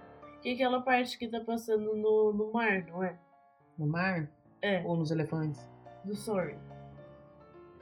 Aquela parte que que Soaring é. tá passando no mar é a parte que fica o cheiro do Flight of Passage. Que é o cheiro que, tipo, quando você entra, você não precisa nem, tipo... Melhor cheiro da vida. Tipo, você só entra lá no lugar, a porta abre, pum, cheiro. E é muito bom. É, tipo, muito gostosinho. cheiro do faropeça já é maravilhoso. Enfim, aí depois que a gente foi no Soaring, a gente foi lá para aquele pavilhão onde tem o Epcot Experience. Nesse local, a Julia apenas ficou sentada. A gente achou uma mesa, por sorte, porque tava bem cheio, né, filha? Teve um pessoal saindo. Aí eu fui tirar aquelas fotos, fui lá olhar a maquete, fiquei dando uma volta ali, dando muito amor para o meu parque preferido. E a cria ficou ali sentadinha, descansando. E depois partimos para o World Showcase. Eu quero deixar aqui registrado publicamente que eu tô muito, muito, muito orgulhosa da minha cria. Porque eu sabia que ela tava com dor nas pernas. Eu sabia que ela tava cansada e ela foi muito maravilhosa. Ela não reclamou. A gente foi bem de boas também, né, filha? A gente ia em algum lugar, sentava, descansava e tal. A gente não tava com pressa. A gente não entrou em nenhum pavilhão de nenhum país, só fomos passando pelos. eu tô, tô sendo olhada com um olhar de raio laser aqui. Pode falar. Não, eu esqueci o que eu ia falar, pode continuar. É, a gente não entrou em nenhum pavilhão. Eu queria experimentar algumas coisas do Food and Wine. Então a gente ia passando pelas, pelas barraquinhas, eu escolhi algumas coisas que eu queria comer. E fomos comendo, a gente parava, a gente sentava. É, tipo. Por exemplo, tinha uma barraquinha. É porque cada país tinha sua barraquinha. E aí tinha, tipo, eram três comidas e três bebidas. Então, por exemplo, uma das primeiras. Não, mentira, não sei se era uma das primeiras. Eu só vou falar um país aleatório. Sei lá, tipo, Bélgica. A Bélgica era um dos últimos, mas tudo bem. Aqui tava, tipo, a barraquinha da Bélgica. E aí, mesmo, por exemplo, aí a gente viu o que, que tinha no cardápio. Porque era, tipo, tinha um negócio enorme. Um totem, né? É, era tipo um negócio que tinha escrito o nome das coisas, das comidas, das bebidas e o que elas eram. E aí tinha umas fotos embaixo. Aí, enquanto minha mãe ia pegar o que ela queria, se ela quisesse alguma coisa, no caso, eu achava um lugar pra sentar. Aí eu ficava ali sentada. Aí ela pegava, ela sentava lá comigo, a gente comia e a gente continuava andando pro próximo barraquinho. Até que a gente chegou na barraca da Itália. Que tinha um ravioli. Sim! Eu posso falar? Por favor. Do ravioli? Eu Uhum. posso falar da música que saiu? Olha, coitada. Enquanto minha mãe foi pegar a comida que ela queria numa barraquinha da Itália, é bem onde tem aquela. Como que chama? Que tem tipo as escadas. E aí tem a ponte, e aí tem tipo aquele palquinho ali. Qual palquinho? É, sabe onde a gente sentou que tinha as escadas? Uhum. Tipo, era uma escada que era só uma ponte, não é? Uhum. E aí ali, tipo, tinha um palco. Que, Que é era um- tipo, era bem ali na frente que tem o lago, que você É conseguia na- ver do outro lado. É, é bem na frente do, do pavilhão da Itália mesmo, que tem uma pontezinha ali. Ah, ali é um pavilhão mesmo. Então, ali tem o pavilhão da Itália e tinha a barraquinha da Itália também. É. E aí eu tava sentada lá na escada, tinha mais um povinho e tinha umas garças também. E aí, coitada, tinha uma senhora que ela tava subindo a escada e aí ela tropeçou e ela caiu. A comida dela caiu, a bebida dela caiu, ela caiu e todo mundo foi lá ajudar ela, porque coitada, né? Mas aí tava tudo bem, eu- todo mundo riu da situação e aí foi isso. E teve uma hora que uma dessas garças que estavam lá, ela apenas passou lá e pegou o ravioli de alguém e, tipo, voou. Eu acho que era da senhora que caiu, não era? Não. Não era, porque. Não. Era de uma pessoa que tava comendo? Eu não sei, eu não vi muito bem. Eu só vi, tipo. Uma pessoa, tipo, ah. Meu ravioli. E aí a garça, tipo, voando com o ravioli. Teve uma hora que ela deixou o ravioli cair no chão. E, tipo, ela tava andando com o ravioli na boca. E é um bico, tipo, fino. E o ravioli, ele é, tipo. Tipo, o bico vai pra frente e o ravioli vai pro lado. Então, tipo, meio que ela não tava conseguindo comer. Aí uma hora ela, tipo, jogou no chão, olhou pra ele. E aí ela comeu. E aí ela Hum. saiu voando de novo. Face your fears, encarou o ravioli e comeu. É, ela, tipo, o ravioli tava pro lado, aí ela jogou ele no chão, aí ela foi pro lado do ravioli como se o ravioli estivesse pra frente, e aí ela comeu. E aí foi nesse pavilhão que você comeu tipo um sorvete, né? Um bolo de sorvete, não era? Era um, um bolo no palito. É, era tipo. Tipo um sorvete magno. Não. Sabe aqueles É. magno que tem a, a capinha de chocolate? Sei, mas não é isso que eu tô tentando lembrar. É aquele que é tipo Magnum, só que é Disney. Que a gente comeu quando a gente saiu do É, Mickey Mickey Bar. É, o Mickey Bar. Mickey. Uhum. o Mickey Bar. Que aí ele parece com isso, só que ele é tipo, é um palito enfiado num bolo que tem uma capa de chocolate por cima. Aí é tipo, é um bolo de chocolate, com chocolate por dentro, e aí acho que é tipo, sei lá, era muito pouquinha coisa, mas era, tinha um pouquinho de Red Velvet. Mas nem dava pra sentir gosto de nada, e era praticamente um bolo no palito. Só que ele era tipo do tamanho de uma fatia de bolo mesmo, só que no palito. Era gostoso? Era. Não, mãe? Era, mas tipo, ele. Não é que ele é meio enjoativo, ele é enjoativo negativo, sabe? Eu não sei como explicar. Negativo, negativo.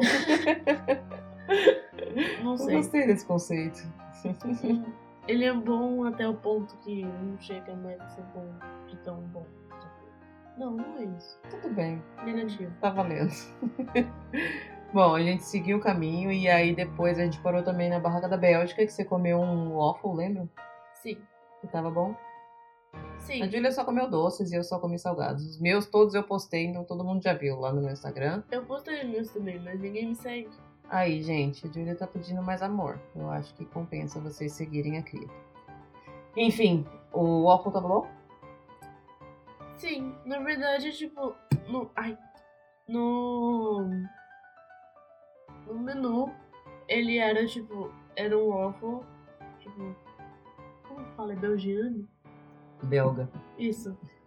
Era tipo o waffle belgo. Belga. Não tem belgo? Não, não tem Ah. belga. O waffle belga. Com tipo. Um, Calda de uma chocolate. calda de chocolate e whipped cream por cima. Aí eu não gosto de whipped cream porque pra mim não tem gosto de nada. E aí eu falei. É, eu pedi pra moça se ela podia tirar. Aí ela ofereceu se eu queria, tipo, mais chocolate. E aí eu falei, tá, pode ser. Aí o meu veio, tipo, só o waffle belga com mais chocolate. Tava muito bom. Só que o chocolate não era muito bom do jeito que eu achei que ia ser. Mas o waffle era bem gostoso e ele era bem macio. O waffle belga, ele é, ele é diferente do que a gente come todo dia aqui, né? Sim. É porque o meu é de micro-ondas. Aí a gente seguiu e aí a gente chegou lá perto do pavilhão do Canadá e achamos um canto e sentamos, né? Apenas sentamos e a ideia era ficar lá sentado pra sempre. Ah, sim! Era tipo. Tipo, aqui tem um lugar normal que você anda. E aí tinha tipo um caminho por dentro, porque tinha tipo um mini jardim. E aí, se você fosse por esse caminho, era só tipo uma curva e você chegava no mesmo caminho que você tava antes. E aí era tipo, tinha um mini jardinzinho ali no meio, aí tinha um banco, e aí tipo, ali na frente tinha o lago, e era onde passava um barquinho que ia do Japão até o outro lado.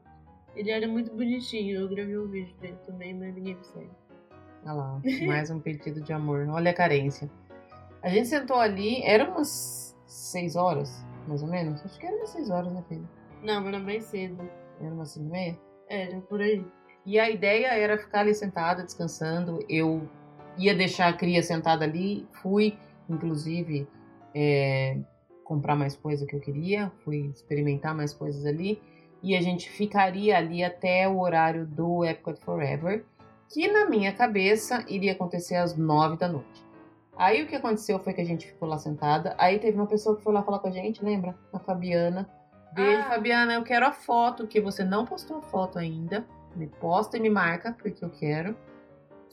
E depois eu levantei, fui lá no pavilhão da França, na padaria Maraves, comprar uns doces. E por acaso, quando eu estava saindo do pavilhão da França, eu falei: deixa eu conferir o horário do show, porque vai que, né? Nisso tudo tava sentada na grade comendo minha pipoca. E aí, ainda bem que eu conferi, porque foi nesse momento que eu percebi que o Epcot Forever, nesse dia, ia acontecer só às 10 da noite. E a gente já estava bem cansada, eu teria outra corrida no outro dia, então a gente decidiu abortar a missão do Epcot Forever. Eu sei, foi triste, foi com dor no coração, eu queria ter visto, porque eu ainda não assisti. Inclusive, não assisti até hoje, não vi nenhum é, spoiler dele. Mas a gente achou que era mais prudente a gente ir embora. A cria estava cansada, com dor nas perninhas. Eu também estava com dor nos pés e teria que acordar super cedo no outro dia. Então, partimos. Fomos pro hotel descansar. Bom, chegamos no, no resort e do jeito que a gente chegou, a gente pôs pijama, deitou e eu nem percebi a hora que, tipo, boa noite, assim, nem teve um. Apenas dormimos, né? É, a gente chegou, aí a gente, aí a gente comeu mais um negócio, como que chama? Benê. Isso, Benê? benê. Eu posso fazer só um comentário, muito nada a. Pode. Na minha escola tá tendo um bagel sale.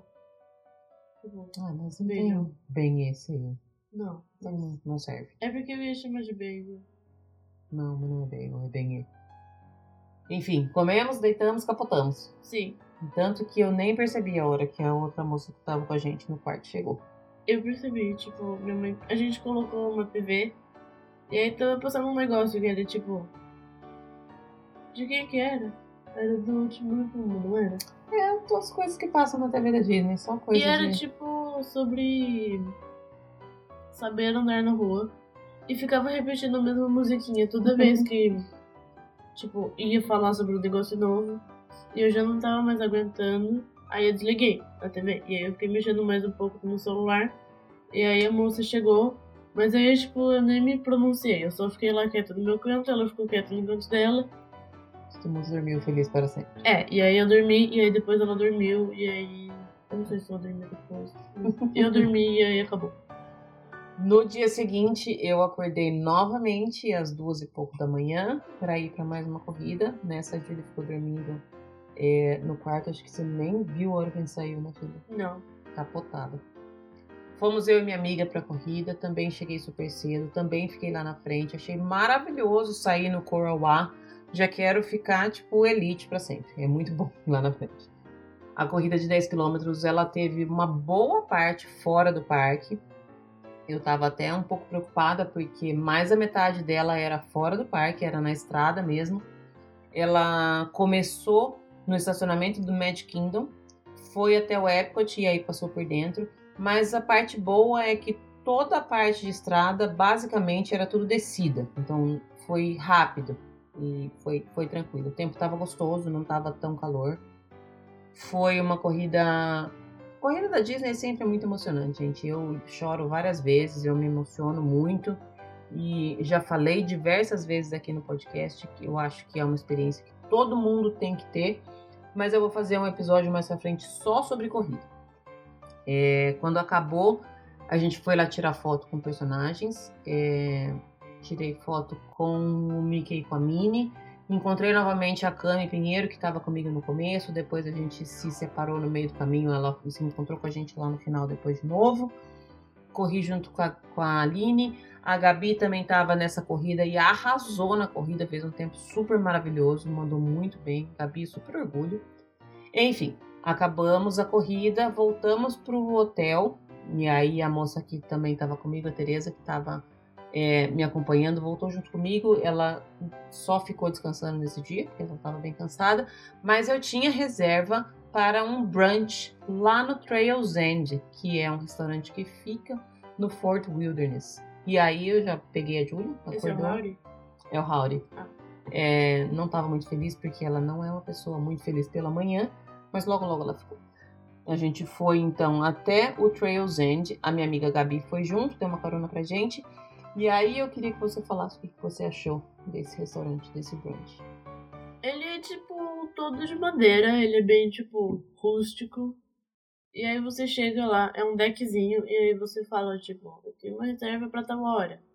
E aí o cara que tava atendendo lá, ele era super bonzinho, e aí ele falou, ah, tá bom, tipo, mais ou menos em 5 a 15 minutos eu chamo seu nome e o seu número, e aí a gente entra. E aí, tá, a gente entrou, demorou tipo dois minutos. Minha mãe gravou uns stories, a Gabi gravou uns stories também, eu acho. Eu não Mas aí a gente entrou e aí a gente pediu um suco. Eu pedi. O que, que eu pedi? Era suco de laranja, né? Uhum. Sim, era um suco de laranja. E aí tava demorando um pouco e a gente decidiu ir buscar nossa comida. Que é self-service. Eu achei que tipo, a moça entregava o cardápio pra gente. Eu não tava sabendo muito bem pra onde a gente tava indo. Era meio enrolado, tipo, a fila, e eu não entendi muito bem. Eu, tipo, porque não fazia sentido demorar tanto pra, tipo, chegar, pra gente conseguir pegar um, é, um prato. Era meio enrolado, mas tinha muita coisa. Tinha, tipo, tinha sorvete, tinha, sei lá, tinha, sei lá. Ai, falei isso duas vezes, né? Tinha tipo. Mickey Waffle. Salame, uhum. tinha Mickey Waffle, tinha tipo frios. Aí tinha tipo pães. Pães. e aí tinha tipo mais alguma coisa que eu não vi o que, que era, porque eu fui para meu lugar. E aí tinha um negocinho ali no meio de tudo. Que era tipo. Tipo donuts e tipo croissant tipo. É. Foram vários tipos. Ah. tá tudo bem. A minha visão de quem ama comida, gente, é que esse restaurante é maravilhoso. Ele tem muitas opções de coisas. O brunch é super bem servido. Ele é bem no estilo Boma, tem quase tudo que tem no Boma. O ambiente realmente é bem, é bem rústico, mas é porque é o, o estilo do Fort Wilderness. Aliás, eu já quero deixar aqui um convite aberto para mais cinco pessoas que queiram dividir uma, uma cabins comigo lá no Fort Wilderness, porque eu quero muito ficar hospedada lá. Precisa ser cinco pessoas pagantes. A Cria ergueu a mão aqui, mas precisa ser cinco pessoas que pagam, filha, porque eu só vou poder ficar lá se dividir com mais cinco pessoas que Eu pagam. Enfim, esse esse resort ele é muito maravilhoso, muito maravilhoso mesmo. Eu já tinha ido lá com a cria, inclusive, para fazer o Mickey's Backyard Barbecue quando tinha esse quando tinha essa experiência foi apenas uma intervenção aqui porque estava rolando uma bagunça. A cria foi comigo, foi em 2017 que a gente foi, você lembra? É Do aquele lá do Tic Tac? É. É. Ele era uma experiência super legal, uma das experiências que eu considerava as mais legais, das mais legais com o personagem, mas ele não tem mais, porque a parte onde tinha essa Shane. Essa experiência tá sem tá em reforma, porque vão construir um outro resort ali. Enfim, o Fort Wilderness você chega de carro, mas você não chega nos locais lá pra dentro dele de carro, então você tem que estacionar no estacionamento da entrada e pegar um ônibus interno. Recomendo muito, muito, muito mesmo esse brunch. Não é barato, mas a gente comeu tanto que depois eu não comi mais nada o dia inteiro. E olha que eu sou boa de garfo, já falei isso várias vezes. É porque, tipo, é caro, mas Vale a pena. é barato pro tanto de coisa que tem pra Uhum. você comer. Exatamente. É, saindo de lá, a gente. ah, fica aí o nome então, a recomendação. Trails End fica lá no Fort Wilderness. Recomendo muito. Saímos de lá, voltamos, pegamos o ônibus interno e aí fomos até tipo, o ponto central de ônibus. E esse era o nosso dia de Animal Kingdom. A Sim. Gabi voltou pra casa, nós fomos só nós duas a princípio, pro Animal Kingdom, né, filha? É. Chegamos lá e fomos direto para Flight of Passage. Yay. A gente tinha aquele Fast Pass que eu consegui marcar com uma semana de antecedência para um horário maravilhoso. Tanto que a gente chegou, a gente só tirou uma árvore ali na. Uma Tirou uma árvore. Só tiramos uma foto ali. O que, que é isso que você tá vendo? É o hamster da Kaylee. Desculpa. É, tiramos uma fotinha ali na árvore da vida. Aliás, a árvore da vida tava com uns tapumes ali na frente. Eu não sei exatamente o que, que tá acontecendo ali de que forma. Deixa eu falar. Não, eu ia falar do, dos negócios. dos tapumes. Eu não sei o que, que tá acontecendo ali, mas a, a foto ficou tipo com um tapume na frente da árvore. Mas não. Não sei. falar. Não, não sei muito bem. Nenhum pensamento sobre. Eu ia falar alguma coisa, mas aí ela foi embora da minha cabeça muito rápido. Se ela voltar, você pode, tipo, me interromper. Mas aí tem tipo como você. Tipo, uma coisa que eu falar, tipo, daqui a duas horas, você colocar agora. Tem, mas eu posso colocar depois também, tá tudo bem. Ah, tá bom. É, tiramos a foto clássica na árvore da vida e fomos para Pandora, que é a melhor ride possível, imaginária, imaginária, Imaginário. imaginária para sempre. Muitos corações amamos. A gente foi com, tipo, aqueles grupos de pessoas que vão com roupas iguais. Tipo, eles eram verdes, né? Uhum. E eles eram muito legais. Tipo, eles eram muito caring uns com os outros. Tipo, no meio da ride, na, na maioria das vezes nas descidas. Tipo, quando. Como que chama? Banshee. Isso. O coisa. Ele. Perguntou como é que chama e chama de coisa. ele, tipo, desce. E aí eles estavam sempre perguntando, ah, tudo bem com vocês? E aí tava tipo, verde, verde, verde, verde, verde, verde, verde, eu e minha mãe. E aí- Totalmente diferente dos vermelhos do dia seguinte no Magic Kingdom. Sim, eu. oh. E aí esses verdes eles eram muito simpáticos. E aí a moça que tava do meu lado, ela tava, tipo, muito adorando, muito. É porque não tem como não adorar essa ride, né? É. O que a gente tá chamando de verdes eram pessoas com a camiseta da mesma cor, tipo grupos de família. Sim, a gente chama por cores. A gente andou no Flight of Passage, maravilhoso, como sempre, saímos de lá sorrindo. Depois a gente foi lá pro Mickey, né? Tirar foto com o Mickey. Não. Sim. Não. É. Sim. A gente foi tirar foto com o Mickey porque, pasmem, eu não tinha foto com aquele Mickey de safari ainda. E ele foi super divertido, né, filha? Ele era bem. Os dois, o Mickey e a Minnie, eram bem interativos com as pessoas, né? Sim. O... Tinha uma família na nossa frente. Eram tipo três menininhas, elas eram bem pequenininhas. Eles eram muito fofos. E aí era muito bonitinho, porque. Ah! Era muito bonitinho. Elas eram daquelas criancinhas que estavam, tipo, super felizes de estar ali, daí ficavam olhando e fazia carinho. Tinha uma que ficava fazendo carinho na Minnie, né? Aham. Tinha uma que ficava apenas. Eh, A mãe chamava lá, "Ah, olha aqui pra tirar foto. Ela olhava, fazia o maior sorrisão pra foto, né? Sim, teve uma hora que, tipo, essa menina que tava fazendo carinho na Minnie queria ficar do lado da Minnie. Mas aí a irmã dela ficou do lado da Minnie. E aí ela falou, vem aqui, Mickey. E aí ela pegou na mão do Mickey e da Minnie. E aí ela tirou foto Foi muito fofo. Foi muito fofa mesmo. A gente tirou as fotos. A Julia nesse dia tava com uma camisa cheia de Mickey e de Minnies, então o Mickey achou super legal a camisa dela. Esse- é, na verdade, é porque na verdade eu levei todas as minhas camisas de. Ah, foi Disney. a de 90 anos, né, que você tava. A Não branca e preta. 90 É que anos. tem um 90 atrás. É. Por que você acha que tem um 90 atrás? Verdade. tá, e era a minha camisa. É tipo uma camisa de botão normal. Ela é toda listrada. Ela é branca e aí tem umas listras pretas. E tipo, aqui. Como que eu chamo isso? Tipo, no Perto meu ombro. peito, né? Peito do peito? Perto do peito. Ah!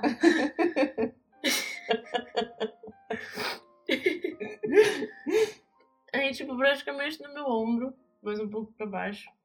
É no peito. É, esse lugar chama peito, tá tudo bem falar que é no peito. Tá bom, então no meu peito, praticamente, tinha tipo um Mickey apontando, apontando sei lá, pra cima. E aí no, nas minhas costas tava escrito Mickey 90. E aí o Mickey viu ele ficou tipo apontando pra cima e aí eu fiquei. Aí o cast member falou sua blusa. Aí eu falei, ah meu Deus. Eu esqueço das roupas que eu tô. Aí eles apontam, eu não tô sabendo muito bem. É, foi a mesma coisa que aconteceu com o Baymax, né? Você demorou pra entender que ele tava apontando pra sua roupa. Sim, Eles adoram, gente, quando vocês forem tirar fotos com, com personagens, se vocês estiverem com roupas é, deles ou orelhinha, alguma coisa, eles adoram. Mas foi super divertida essa interação. A gente tirou a foto com o Mickey, com a Minnie. Teve uma hora que minha mãe ela tava com um óculos refletível e aí a mínima dela. Espelhado, que chama, não refletivo. É, eu. é porque reflete. O refleto. eu não sei explicar.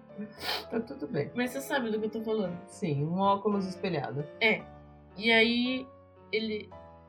É, um óculos espelhado e aí a Minnie mandou ela baixar pra ela se ver. E ela ficou, tipo, retocando a maquiagem, né? Olhando no- Sim. no espelho do, do óculos.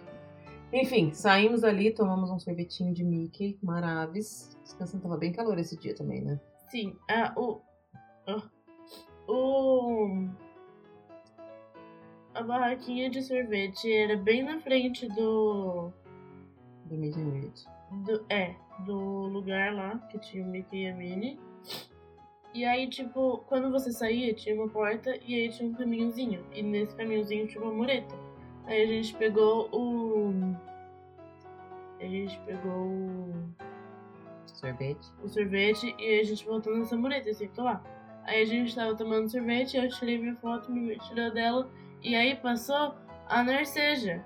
Ai, maravilhosa, Kevin. E aí, tipo, tava passando a Narceja do Up e, tipo, muita gente atrás. E aí teve uma hora que foi muito bonitinho. Porque uma pessoa, ela, sei lá, ela tocou nela. E aí ela levantou as mini, mini asinhas que ela tinha. e aí ela começou a gritar. Não gritar, tipo, ah! Eu não sei fazer isso, um barulho de uma Narceja. As mãozinhas dela são muito fofas, né? Sim, são muito pequenininhas. Porque ela é, tipo, enorme. E ela tem, tipo, mini bracinhos. São menores que a minha mão. E olha que a minha mão não é tão grande assim. E é muito bonitinho. E foi bem legal, porque a gente tinha falado no começo, ah, a gente precisa procurar a Kevin. Daí eu acho que a gente tinha até esquecido, né? De repente ela passou do nosso lado. É, eu tava mexendo no celular e aí, tipo, bum, Narceja. Kevin! Eu fui lá, tirei umas fotos dela. É. Maravilhoso. Eu recomendo. E depois a gente foi para o Kelly River Rapids. Ah, é? Sim. Com certeza. Ah, sim. A gente foi pro Kelly River Rapids. Que sempre foi a sua ride preferida e daí você foi e falou, nossa, só isso? É, é porque pra mim, todas as rides, todas que eu fui dessa vez, tipo todas, elas eram muito maiores do que elas são mesmo. É, lembrando que a última vez que a Julia foi foi em 2017. E é, eu achei que elas eram muito maiores e o Kelly River Rapids, da última vez que a gente foi, tava de noite já, praticamente de noite, tava escurecendo e a gente foi com umas meninas e a gente se molhou, tipo, muito. Tipo, muito mesmo. A gente saiu encharcado de lá. E dessa vez, tipo, a gente praticamente não se molhou. Porque naquela parte, na primeira descida, que não é uma descida, é, é uma descida. E tipo, desce e aí tem tipo, um jato enorme de água. É pra gente se molhar, mas a gente não se molhou. Porque o negócio abaixou e a nossa boia passou. Então meio que quando, tipo, ele subiu, a gente tava em cima. Só que aí no final, umas pessoas lá se molharam. E aí. É, a gente não se molhou tanto. A gente se molhou bem pouco dessa primeira vez que a gente foi. E aí depois a gente saiu de lá. E aí eu tava meio decepcionada, porque na minha cabeça era muito maior do que era. Mas mesmo assim é boa, né? Sim, é legal. Eu gosto dessa ride também. A gente saiu de lá, daí a gente foi então. Eu consegui outro Fast Pass para o Navi River Journey, que é aquela outra atração lá de Pandora. A gente voltou. É super. Eu não tinha ido nenhuma vez nessa nessa É muito bonito. nessa Tipo, atração muito, ainda, muito bonito. Porque todas as vezes eu deixo de pegar Fast Pass para ela para ir no Clara Passage. E eu não acho que é uma ride que vale a pena ficar tanto tempo na fila. A gente conseguiu um Fast Pass em cima da hora. E eu gostei, achei muito bonito mesmo. Achei É tipo um. Como que é o nome do Chiquito? Living with the Land. É, é tipo um Living with the Land. Só que do. É, do De mundo do. Avatar, né? E é muito bonito, tipo, as coisas são muito bem feitas. É tudo, tipo, muito escuro. Só que tudo lá, que, tipo, você tem pra ver, é muito. Tem umas luzes lá. E a maioria é nos tons de. Bem de fosforescente, roxo, assim, né? nos tons de azul, nesses tons assim. E aí tem uma parte que tem. Como que chama essa coisa? Que coisa. Tem aquela mulher lá, ficando. Eu não sei. Ah, Animatronic. Mas eu não Isso. sei o nome dela, ela tem um nome, só que não tô sabendo. Sim, é um daqueles robôs que faz o que ele tem que fazer. Tipo, ele fica é lá real. parece uma- animando uma, como pessoa, uma né? pessoa. E é muito bem feito. Tipo, ela canta, porque tem uma música de fundo, ela canta no ritmo da música e, tipo, é muito bem feito. É bem bonito mesmo, eu gostei. Foi, foi uma boa oportunidade de conhecer essa ride que eu ainda não conheci. A gente saiu da ride e ficamos apenas sentados ali, observando o pessoal saindo, né? É, a gente saiu de lá e a gente sentou numa mureta que tinha lá. People watching, gente. Como teve uma pessoa que comentou no meu Instagram, uma das melhores rides que tem na Disney toda é People watching. Sentar, ficar de boas, curtindo, olhando o pessoal. E aí foi a hora que a Carol chegou. Ah, na verdade, tipo, a gente tá num lugar meio escondido. Porque, exatamente, na hora que você sai, tem a mureta. Tipo, é muito na frente. Inclusive, a gente ficava vendo o povo sair de lá. Uhum. Porque o povo, tipo, não tinha gente que chegava do outro lado pra entrar lá. Porque a entrada era do outro lado. Então só saía gente de lá e tava meio escondido. E aí eu fui procurar a Carol, porque ela não tava achando a gente. E aí ela sentou lá com a gente e ficou conversando. E aí foi o que aconteceu, o turning point, plot twist dessa viagem, que foi convencer a cria a ir no Everest. Sim, eu... mas teve o Kelly River né? Ah, é verdade. A gente tava. A gente. Falar. Não, pode seguir. Não, mas hoje eu falei demais. Não, você falou pouco. Eu falo demais nesse podcast toda semana. É a sua vez. Verdade. A gente tava lá com a Carol e a gente decidiu fazer alguma coisa. Aí. Na verdade, só uma pausa. A gente foi indo pra lá porque eu ia no Everest com ela. Ah, sim. O, a minha mãe e a Carol, elas iam no Everest. E aí eu falei, vamos. Enquanto vocês vão lá? Enquanto não, né? Tipo, eu perguntei se a gente podia ir no Kelly River Rapids de novo. Pra ver se a gente se molhava dessa vez. Porque da outra vez, como eu já falei, eu tinha me molhado muito. Eu queria me molhar de novo tanto. Porque tava super calor. Ah, Então, tipo, não ia fazer muita diferença eu ter me molhado tanto assim. E aí a gente foi lá, eu peguei o, a Magic Mage da Carol, porque ela conseguiu um Fast Pass pra mim. Aí era um Fast Pass pra meia hora depois, aí eu pedi pra eles colocarem mais cedo, eles falando tudo bem, as cast members que estavam lá. Eu fui no Kelly River Rapids com uma família e de novo eu não me molhei. Eu me molhei mais do que da outra vez, mas mesmo assim não foi tanto. Aí eu saí de lá, encontrei com a, com elas de novo e aí eu fui no Everett. A gente convenceu a Julia de... Elas meio que me obrigaram. É, a gente não deu muita opção, mas valeu a pena ter te convencido, não valeu? É porque, tipo, a gente foi só indo e aí quando eu vi eu já tava no meio do filme. Mas quais são seus, seus suas impressões? Porque eu fila- acho que o Everett foi a montanha russa mais radical que você já foi, tipo, na vida, né? É porque foi, tipo, uma das únicas montanhas russas que eu fui, né? Basicamente. É, porque o Seven Dwarfs não conta muito como montanha russa, né? Tipo, a fila tem muito detalhe. O pássaro. O pássaro. Tinha muito detalhe e era muito bonito. Era cheio de, tipo, coisas. Tipo, por exemplo, tinha um lugar que tinha. É um daqueles negócios. Como que chama? negócios. Tipo. Um negócio, não. Você coloca coisa. Tipo, drawer. Gaveta. Não era uma gaveta. Estante. Isso. Era tipo uma estante com uma porta de vidro. Não era uma porta, era só tipo um vidro ali na frente. E aí tinha tipo uma pedra ali no meio. E aí em cima tava escrito pedra, encontrada, sei lá, quantos mil anos antes de Cristo ou depois. Não sei, mas aí tinha tipo a coisa, o nome da coisa e a explicação da coisa. E aí a gente ficou pouco tempo na fila, né? Foram tipo 25 minutos. Ou É menos. verdade, tava super rápida. Fila de stand-by mesmo. A gente não tinha fast pass, né? É, a gente foi sem fast pass no, na plaquinha lá do, da fila. Eu Tá quero falar uma coisa muito importante nesse momento. Hum. Quando a gente chegou na hora de ir, tinha lugar na primeira. No primeiro carrinho. Eu tenho meu disclaimer. Não, eu entendi que você não queria ir, porque era a sua primeira vez, mas a Carol também não quis ir. Eu acho que a Carol, tipo, falhou nessa missão aí. Ela fala que ela adora Everest e não quis ir na, na, na primeira fila. Enfim, qual é o seu disclaimer? O meu disclaimer é que era a minha primeira vez, eu tava desesperada, não sabia o que esperar. Porque eu estava a parte que ia ter uma parte que ia de ré no Estava a escuro. parte? É, Estava a parte que tinha uma parte. é, Eu estava a par. ti. Não, não tem ti. É, e eu estava a par que ia ter uma parte que ia ter o ré. Uhum. Mas, tipo, eu não sabia que ia ser como foi, porque é horrível. Não é horrível, mas eu fiquei É com muito medo. Não é maravilhoso. Essa parte é horrível. Mas seria de novo? Não. Sim, sim. é... E aí a gente entrou lá. Eu não queria ir na primeira cadeira, porque, de novo, eu tava com medo do que ia acontecer. Eu tava meio desesperada. E aí a gente foi. E aí a gente era. É tipo, vai, vai, vai, reto, reto. Aí sobe. E nessa parte eu achei que já ia cair. Porque ali nessa parte já é onde tem a montanha que todo mundo joga o elástico lá. Inclusive eu não tinha elástico. É. Só que aí nessa parte eu achei, hum, vamos cair.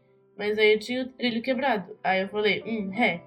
E na minha cabeça ele é tipo como se fosse um Seven Dwarfs pra trás. Tipo, uh, um, sabe? Pessoas felizes. Mas não, ele desce muito rápido.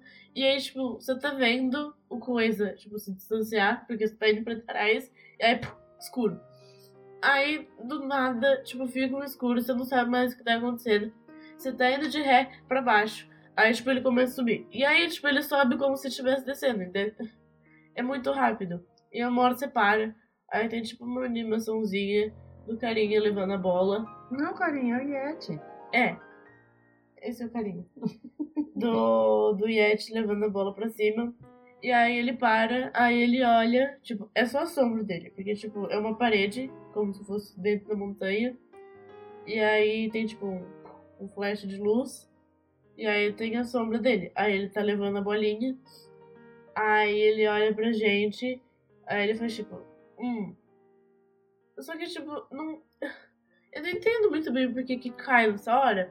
Porque não, não faz muito sentido. Porque ele apenas olha uma pessoa simpática, sabe? Ele tinha cara de ser simpático. Mas aí ele apenas cai. Eu achei a parte que cai melhor do que a parte de ré. Porque eu fiquei muito desesperada na parte de ré. E na parte que cai, tipo, eu não sabia mais o que esperar daquela montanha russa. Porque não era o que eu tava pensando que era. E aí, tipo, na foto eu só fiquei com uma cara de nada. Porque eu não sabia mais o que tava acontecendo. Aí cai, dá mais um pouquinho, tipo, ele vai mais um pouquinho pra frente. Cai de novo, né? Tipo, pequeno. Vai pra frente, tipo, vira. Aí acaba. E é, depois daquele daquele ré escuro, eu não sabia mais o que esperar. E aí eu só fiquei com uma cara de nada. E uma hora eu queria colocar meu celular no meu. Tipo, do meu lado, mas eu sabia que ele ia cair, eu ia colocar no chão, mas aí tinha um buraco, e aí eu sabia que ia cair. E eu não sabia mais onde deixar meu celular, e aí tava acontecendo um monte de coisa, não sabia onde deixar meu celular. Foi tenso. Foi. Sabe aquela parte que ele fica parado, que você falou que fica só o- a sombra? Ah. Quando essa ride foi construída, tinha um Yeti, tinha um animatrônico ali de um Yeti. Hum. Que teoricamente, na hora que ele ia pegar quem tava no carrinho, o carrinho ia andar de novo. Hum. Só que esse Yeti quebrou e nunca foi consertado. É por isso que. Eu, hein? É por isso que. É toda uma treta aí, que aliás eu até convido quem quiser falar sobre essa história dessa, dessa montanha russa para vir aqui falar no podcast, já fica aí o meu convite no ar. Enfim, foi a inauguração da cria em Montanhas Russas e aí eu acho que abriu uma porta aí, né, filha? Sim. Eu queria ir no Splash depois, mas aí eu não tinha tempo. Hum, mas aí isso foi no outro dia. É verdade. Esqueci. Enfim, depois da, do Everest, nós voltamos para o Flag of Passage, que a gente tinha outro Fast Pass. Sim. Maravilhoso. Isso, Amamos. tipo, tava quase anoitecendo Hum. já. Era umas E aí a gente já. saiu do Flyer Passage e já tava escuro. E aí a gente foi lá pro Top of the World. Uau. É, a gente foi super correndo porque a gente já tava meio atrasada. E aí a gente chegou lá, e aí ele, tipo, a gente foi de monorail, porque a gente é chique. Não é chique de monorail. Ah, não? Deixa eu explicar um pouco o que, que é o, o Top of the World Lounge, Eu porque posso só explicar como a gente chegou lá? pode. A gente foi de monorail. Não, primeiro a gente foi de carro até o estacionamento mesquinho. Não, mas isso ninguém precisa saber porque a gente é chique. Aí a gente foi de monorail e a gente chegou no Contemporary. E lá é muito, é muito bonito, mas parece um aeroporto. Tipo, é um é tipo o lugar onde você anda, aí é um carpete. Aí do lado tem tipo umas lojinhas. Tipo, como se fosse um aeroporto. Aí tem tipo uma árvore de Natal gigante lá. E aí tem uns uns bonecos que quando eu vi eu achei que eles eram do It's a Small World, mas não, não Eles são parecidos. são. Eu não entendi muito bem de onde eles eram, mas eles eram meio esquisitos. E aí a gente chegou no elevador. E aí a gente entrou no elevador e apertou o 16. Porque era o lugar que a gente achava que era, porque era o lugar mais alto. E apertou, e aí não, não subiu. Tipo, ele não ia pro 16 porque a gente não tem essa capacidade de apertar o 16. Aí a gente saiu, aí a gente seguiu umas pessoas, aí a gente chegou num lugar que tinha uma cast member. E aí a gente falou, a gente vai pro. pra torre lá, ver o Happily Ever After. E aí a cast member perguntou o nome da minha mãe, a gente subiu lá, achou a moça que tava lá, que deixou, que na verdade, tipo, fez da gente conseguir ir lá. e aí a gente achou ela e aí a gente sentou e eu tava com fome. E é. Deixa eu explicar melhor essa parte porque ficou meio confuso aí. Ah, O Top of the World Lounge é um lounge que fica lá em cima, no, no- na cobertura mesmo, do Bay Lake Tower, que é a torre de DVC que tem no Contemporary. Pra quem ainda não sabe o que é DVC, tem um episódio aí pra trás com a Julie, eu não lembro o número do episódio, talvez eu faça uma edição e coloque o número aqui, talvez não, mas enfim. É, só quem é membro do DVC e convidados de membros do DVC podem ir até o Top of the World Lounge. Por isso que a Julia falou que na hora que a gente chegou no elevador, a gente apertou o, o 16, ele não vai. Não é qualquer pessoa que pode subir lá. Você tem que ter uma reserva e você tem que ser então membro do DVC ou você tem que estar junto na mesma reserva que a pessoa que é membro do DVC tem. que era o nosso caso. A minha amiga Tereza, que estava comigo, é membro do DVC. A gente estava na mesma reserva que ela e aí ela conseguiu é, reservar pra gente subir. É uma torre gigantesca, então você sobe lá em cima e lá de cima você tem uma área que você consegue enxergar basicamente o Magic Kingdom inteiro e a dali você pode assistir o Happily Ever After, que é o que nós fizemos. Eu gosto muito, muito, muito do Happily Ever After, não queria deixar de assistir, mas eu não teria outro dia que não o sábado para assistir, porque ainda estava tendo festa de, de Halloween. E como a Julia não é, é Animal Pass, eu não tinha outro ingresso para ela nesse dia. Então, como a gente já tinha ido no Animal Kingdom, eu poderia ir ao Magic Kingdom à noite, porque eu sou Pass, mas ela não e eu não ia comprar outro ingresso para ela só para ir. A gente resolveu dessa forma. Assistimos o Happily Ever After ali de cima. É uma visão completamente diferente, completamente. Nossa, é outra coisa. Não tem nem comparação de você assistir o Happily Ever After lá do parque e você assistir lá de cima. É muito legal, é muito bonito. Eu não tinha noção de que os fogos ocorrem numa distância tão grande do castelo. Eu não tinha noção que o castelo era tão pequeno.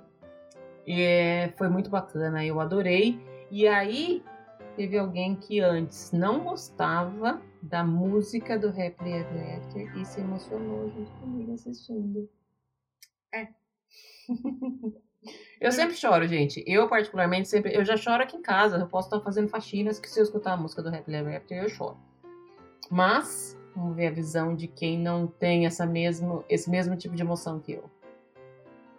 Então, tipo, eu não. Não sei. Você se lembra de quando a gente assistiu o Happy Ever After do parque? Mais ou menos. Eu não lembrava que era tão longo quanto é. É, ele tem 20 e poucos minutos eu gravei metade do negócio do Happy Ever After em casa. Foram tipo 15 minutos que eu gravei. E aí, tipo, mas é muito longe. Tipo, os fogos e o. e o castelo. Porque, tipo, quando tá vendo do lado do prédio, você tá vendo de lado. Então, tipo, você tá aqui, é lá na frente. Tipo, aqui tá o castelo e aqui tá o lugar que acontecem os fogos. As pessoas né? não estão te vendo, elas é. não vão saber, mas deu pra entender o que você quis dizer. E é tipo muito longe. E eu achei que na outra vez que a gente viu, pra mim, tipo, o castelo tava aqui e os fogos estavam atrás. Tipo, tinha uns lançadores Exato. de fogos atrás do castelo. Mas na verdade é muito longe. E faz sentido ser longe mesmo, porque não ia dar pra tipo, só, tipo, fogos. atrás do castelo. Porque tem parque ali ainda, né? Uhum. Mas é legal. Tipo, e a música toca do, do prédio mesmo. Onde a gente tá, né? É, tipo, tinha uns radinhos lá onde a gente estava mesmo. E aí a música toca lá. E aí é muito bonito. E eu tava lá, tipo, antes de você aparecer, tinham duas menininhas sentadas, elas estavam olhando para a parede, falando: Você pode pegar qualquer coisa que você quiser, menos as batatas fritas. E, e foi muito bonitinho. Enfim, assistimos o Happily Ever After ali de cima. Foi uma experiência que eu nunca imaginei que eu teria. Foi muito legal, muito bacana. Super obrigado para Tereza, que nos levou até lá. E aí depois a gente desceu, fomos até o Magic Kingdom. Aliás, do Contemporary até o Magic Kingdom dá para ir andando, é super, super pertinho. Pegamos o ônibus, voltamos para o resort e fomos descansar. Chegamos, deitamos, dormimos. Eu ia encontrar com as meninas que estavam chegando lá em Orlando nesse dia. O pessoal da, da Magic Blue estava chegando para fazer o curso de guia. Acabou que eu estava tão cansada que eu não consegui esperá-las, mas eu as encontrei no dia seguinte para tomar café da manhã. Foi super legal conhecer um monte de gente com quem eu já falei aqui no podcast e gente que está sempre conversando comigo no Instagram. Elas estavam todas lá, todas de azulzinho, todas lindas. Encontrei o pessoal e enquanto eu fui tomar café, a cria ficou descansando mais um pouquinho. Sim, eu tava dormindo o tempo todo que tudo aconteceu. Depois voltamos para o quarto, arrumamos tudo porque esse era o nosso último dia. Então a gente tinha que desocupar o quarto e a gente ia dar uma passadinha na Magic Kingdom. Foi uma passadinha mesmo, né? Parece que a gente só passou e já tava na hora de ir embora, né? Pois é, a gente chegou Aí Antes da gente chegar, deixa eu só fazer um comentário. Ah, tá. A gente desocupou o quarto, levamos todas as bagagens para o Bell Service. Então, se você vai se hospedar em um resort Disney e tem, um, por exemplo, um voo à noite, você pode apenas deixar suas bagagens todas lá na frente. Eles te dão um cartãozinho com número, não tem problema nenhum. Faz, é super normal fazer isso, não cobra nada mais. Você deixa a sua bagagem lá, depois você volta e pega. Mas o check-out do Magic Kingdom você tem que. Do Magic Kingdom, não. Do, do- de qualquer resort Disney. Se você não tiver agendado late checkout, você tem que sair do quarto até as 11 horas e você não precisa passar pelo balcão. Tudo que tiver para descontar, eles já vão descontar direto no seu cartão. Se não, tá tudo certo e você pode ir embora. Anyway. É, desocupamos o quarto, deixamos ma- as malas e partiu o Magic Kingdom. Sim. A gente chegou no Magic Kingdom. Já tava todo decorado de Natal, né? Sim, tipo, no dia anterior era tudo Halloween. Aí a gente chegou no Magic Kingdom e tinha uma árvore de Natal, tipo, muito gigante. Já tava tudo decorado, tava tudo com guirlanda, tava tudo com aqueles, aquelas faixas de árvore. Como que chama? É tipo uma faixa de grama. Ah, não sei, filho. Mas- Vamos chamar de faixa de grama. É, e aí tinha tipo bolinhas penduradas por todo lugar. Tava tudo de Natal. E já tinha gente com gorro de Natal também. Uhum. A gente chegou, fomos ali naquela parte que sobe uma escadinha, logo ali na entrada, que era a estação de trem, quando estava funcionando o trem ali. Tiramos umas fotos super legais ali de cima, que é uma coisa que fazia muito tempo que eu não fazia. Dali de cima dá para tirar fotos bem bacanas, né, filha? Ficou ali em cima, observando um pouco o pessoal e tal. Daí fomos passear entramos na Emporium, que é aquela loja gigantesca que tem na, na, na Main Street. Maravis, aquela loja. É impossível entrar naquela loja e não comprar nada. É, Cria comprou pins, eu comprei meus post-its, comprei um, um caderninho, enfim. E aí a gente tinha, o nosso primeiro Fast Pass era pra Haunted Mansion. A gente já foi se encaminhando pra lá. Chegamos um pouco mais cedo ali, aí a gente foi naquela lojinha da Haunted Mansion que tem ali do lado, que aliás recomendo pra quem ainda não foi, ela é maravilhosa aquela loja, chama Memento Mori. É, ficamos por ali olhando um pouquinho, descansando, people watching. Essa viagem foi cheia de people watching, foi bem bacana.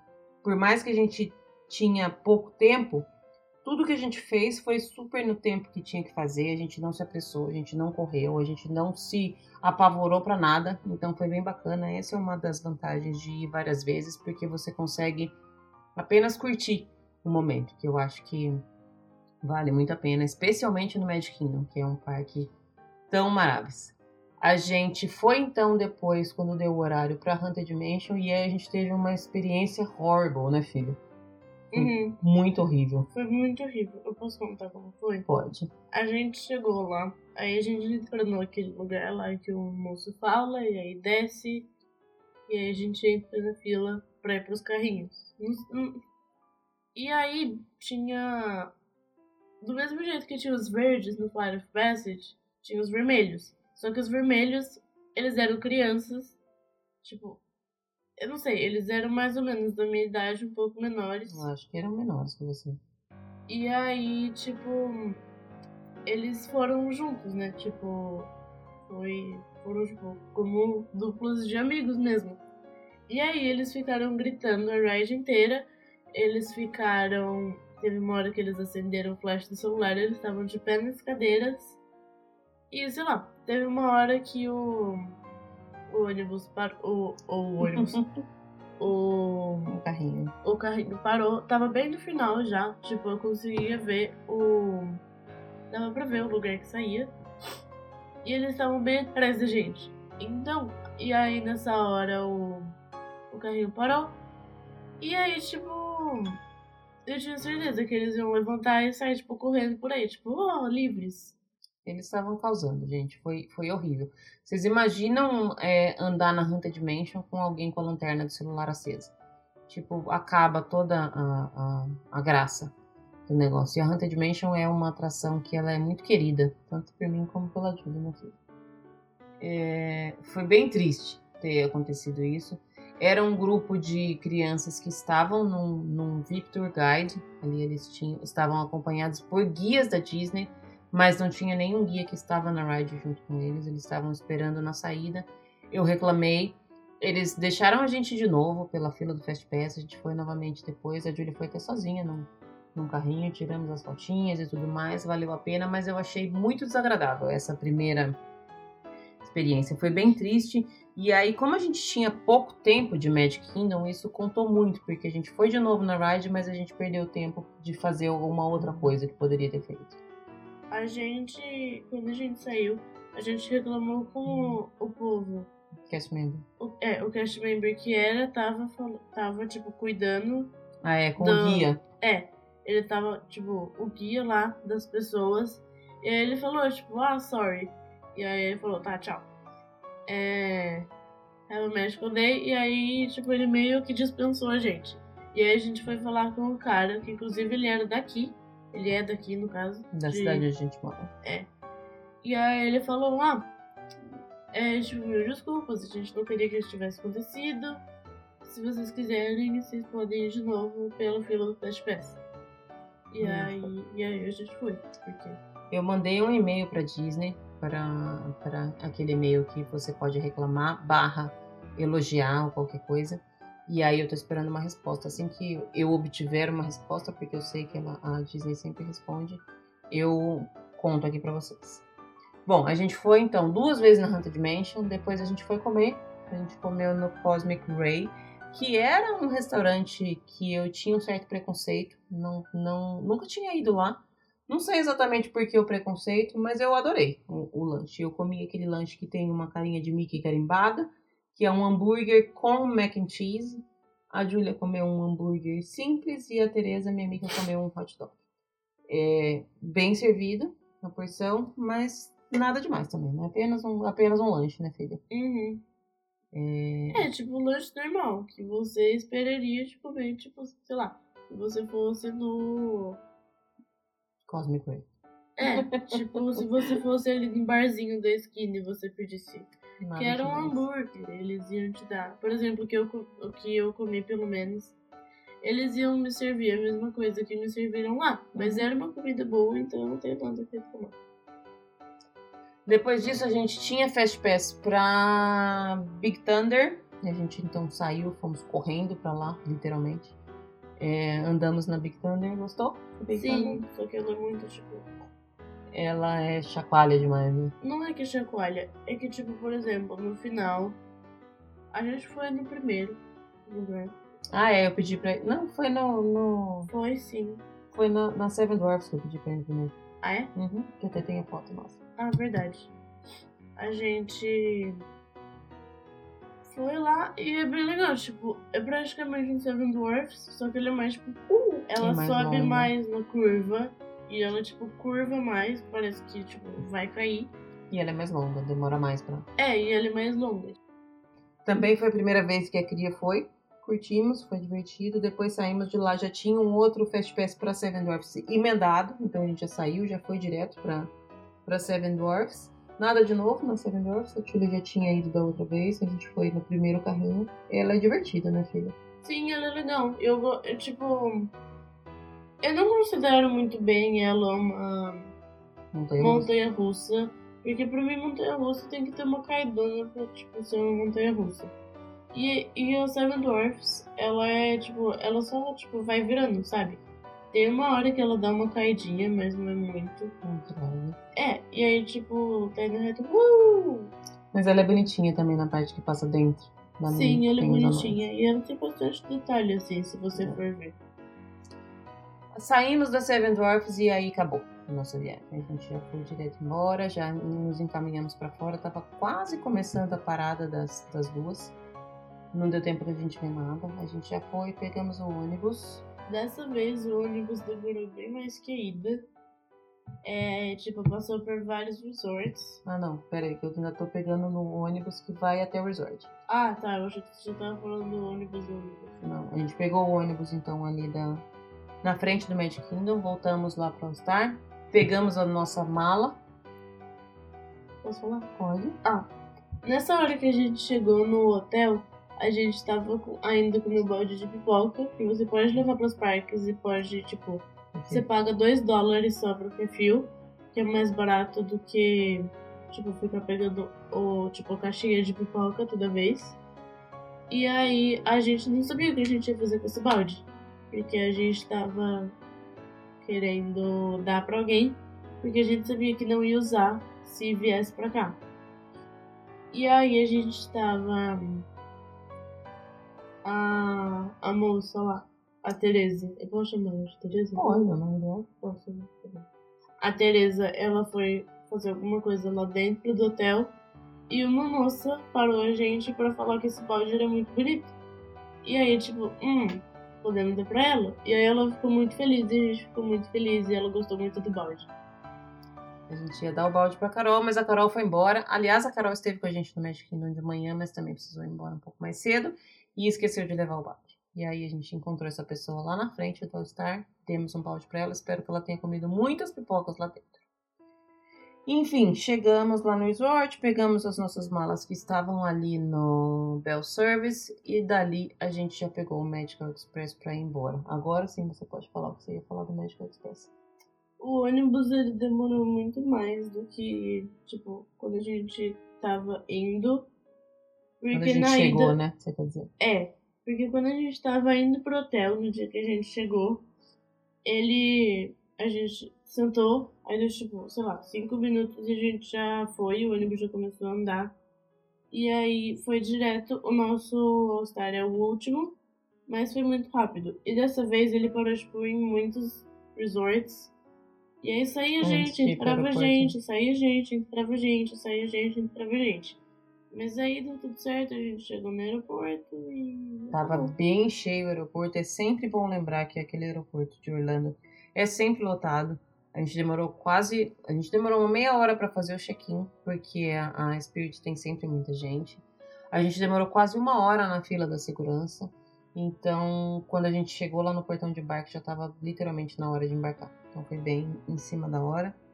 E foi isso, gente. Foi a nossa viagem, foi essa. Eu, particularmente, saí de lá com dor no coração, porque eu achei que foi muito pouco. Sair do Magic Kingdom duas horas da tarde sem ter andado pelo parque inteiro, pra mim, foi muito dolorido. Dolorido real oficial. Eu não queria ter ido embora e eu chorei escondido dentro do ônibus. Tava de óculos escuros, ninguém viu. É, foi bem, bem difícil. Todas as minhas viagens antes, quando eu vinha do Brasil pra cá, ficava 10, 15 dias. E aí chegava no final, a gente já tava cansado, já tava querendo ir embora mesmo. Porque cansa muito sempre uma viagem pra lá. Dessa vez eu não tava querendo ir embora, não. E eu já tô querendo voltar pra lá. Filha, suas últimas considerações? Hum. Yeah. É isso, gente. Na semana que vem eu volto com mais Disney BR Podcast. Um beijo. Beijo, mano.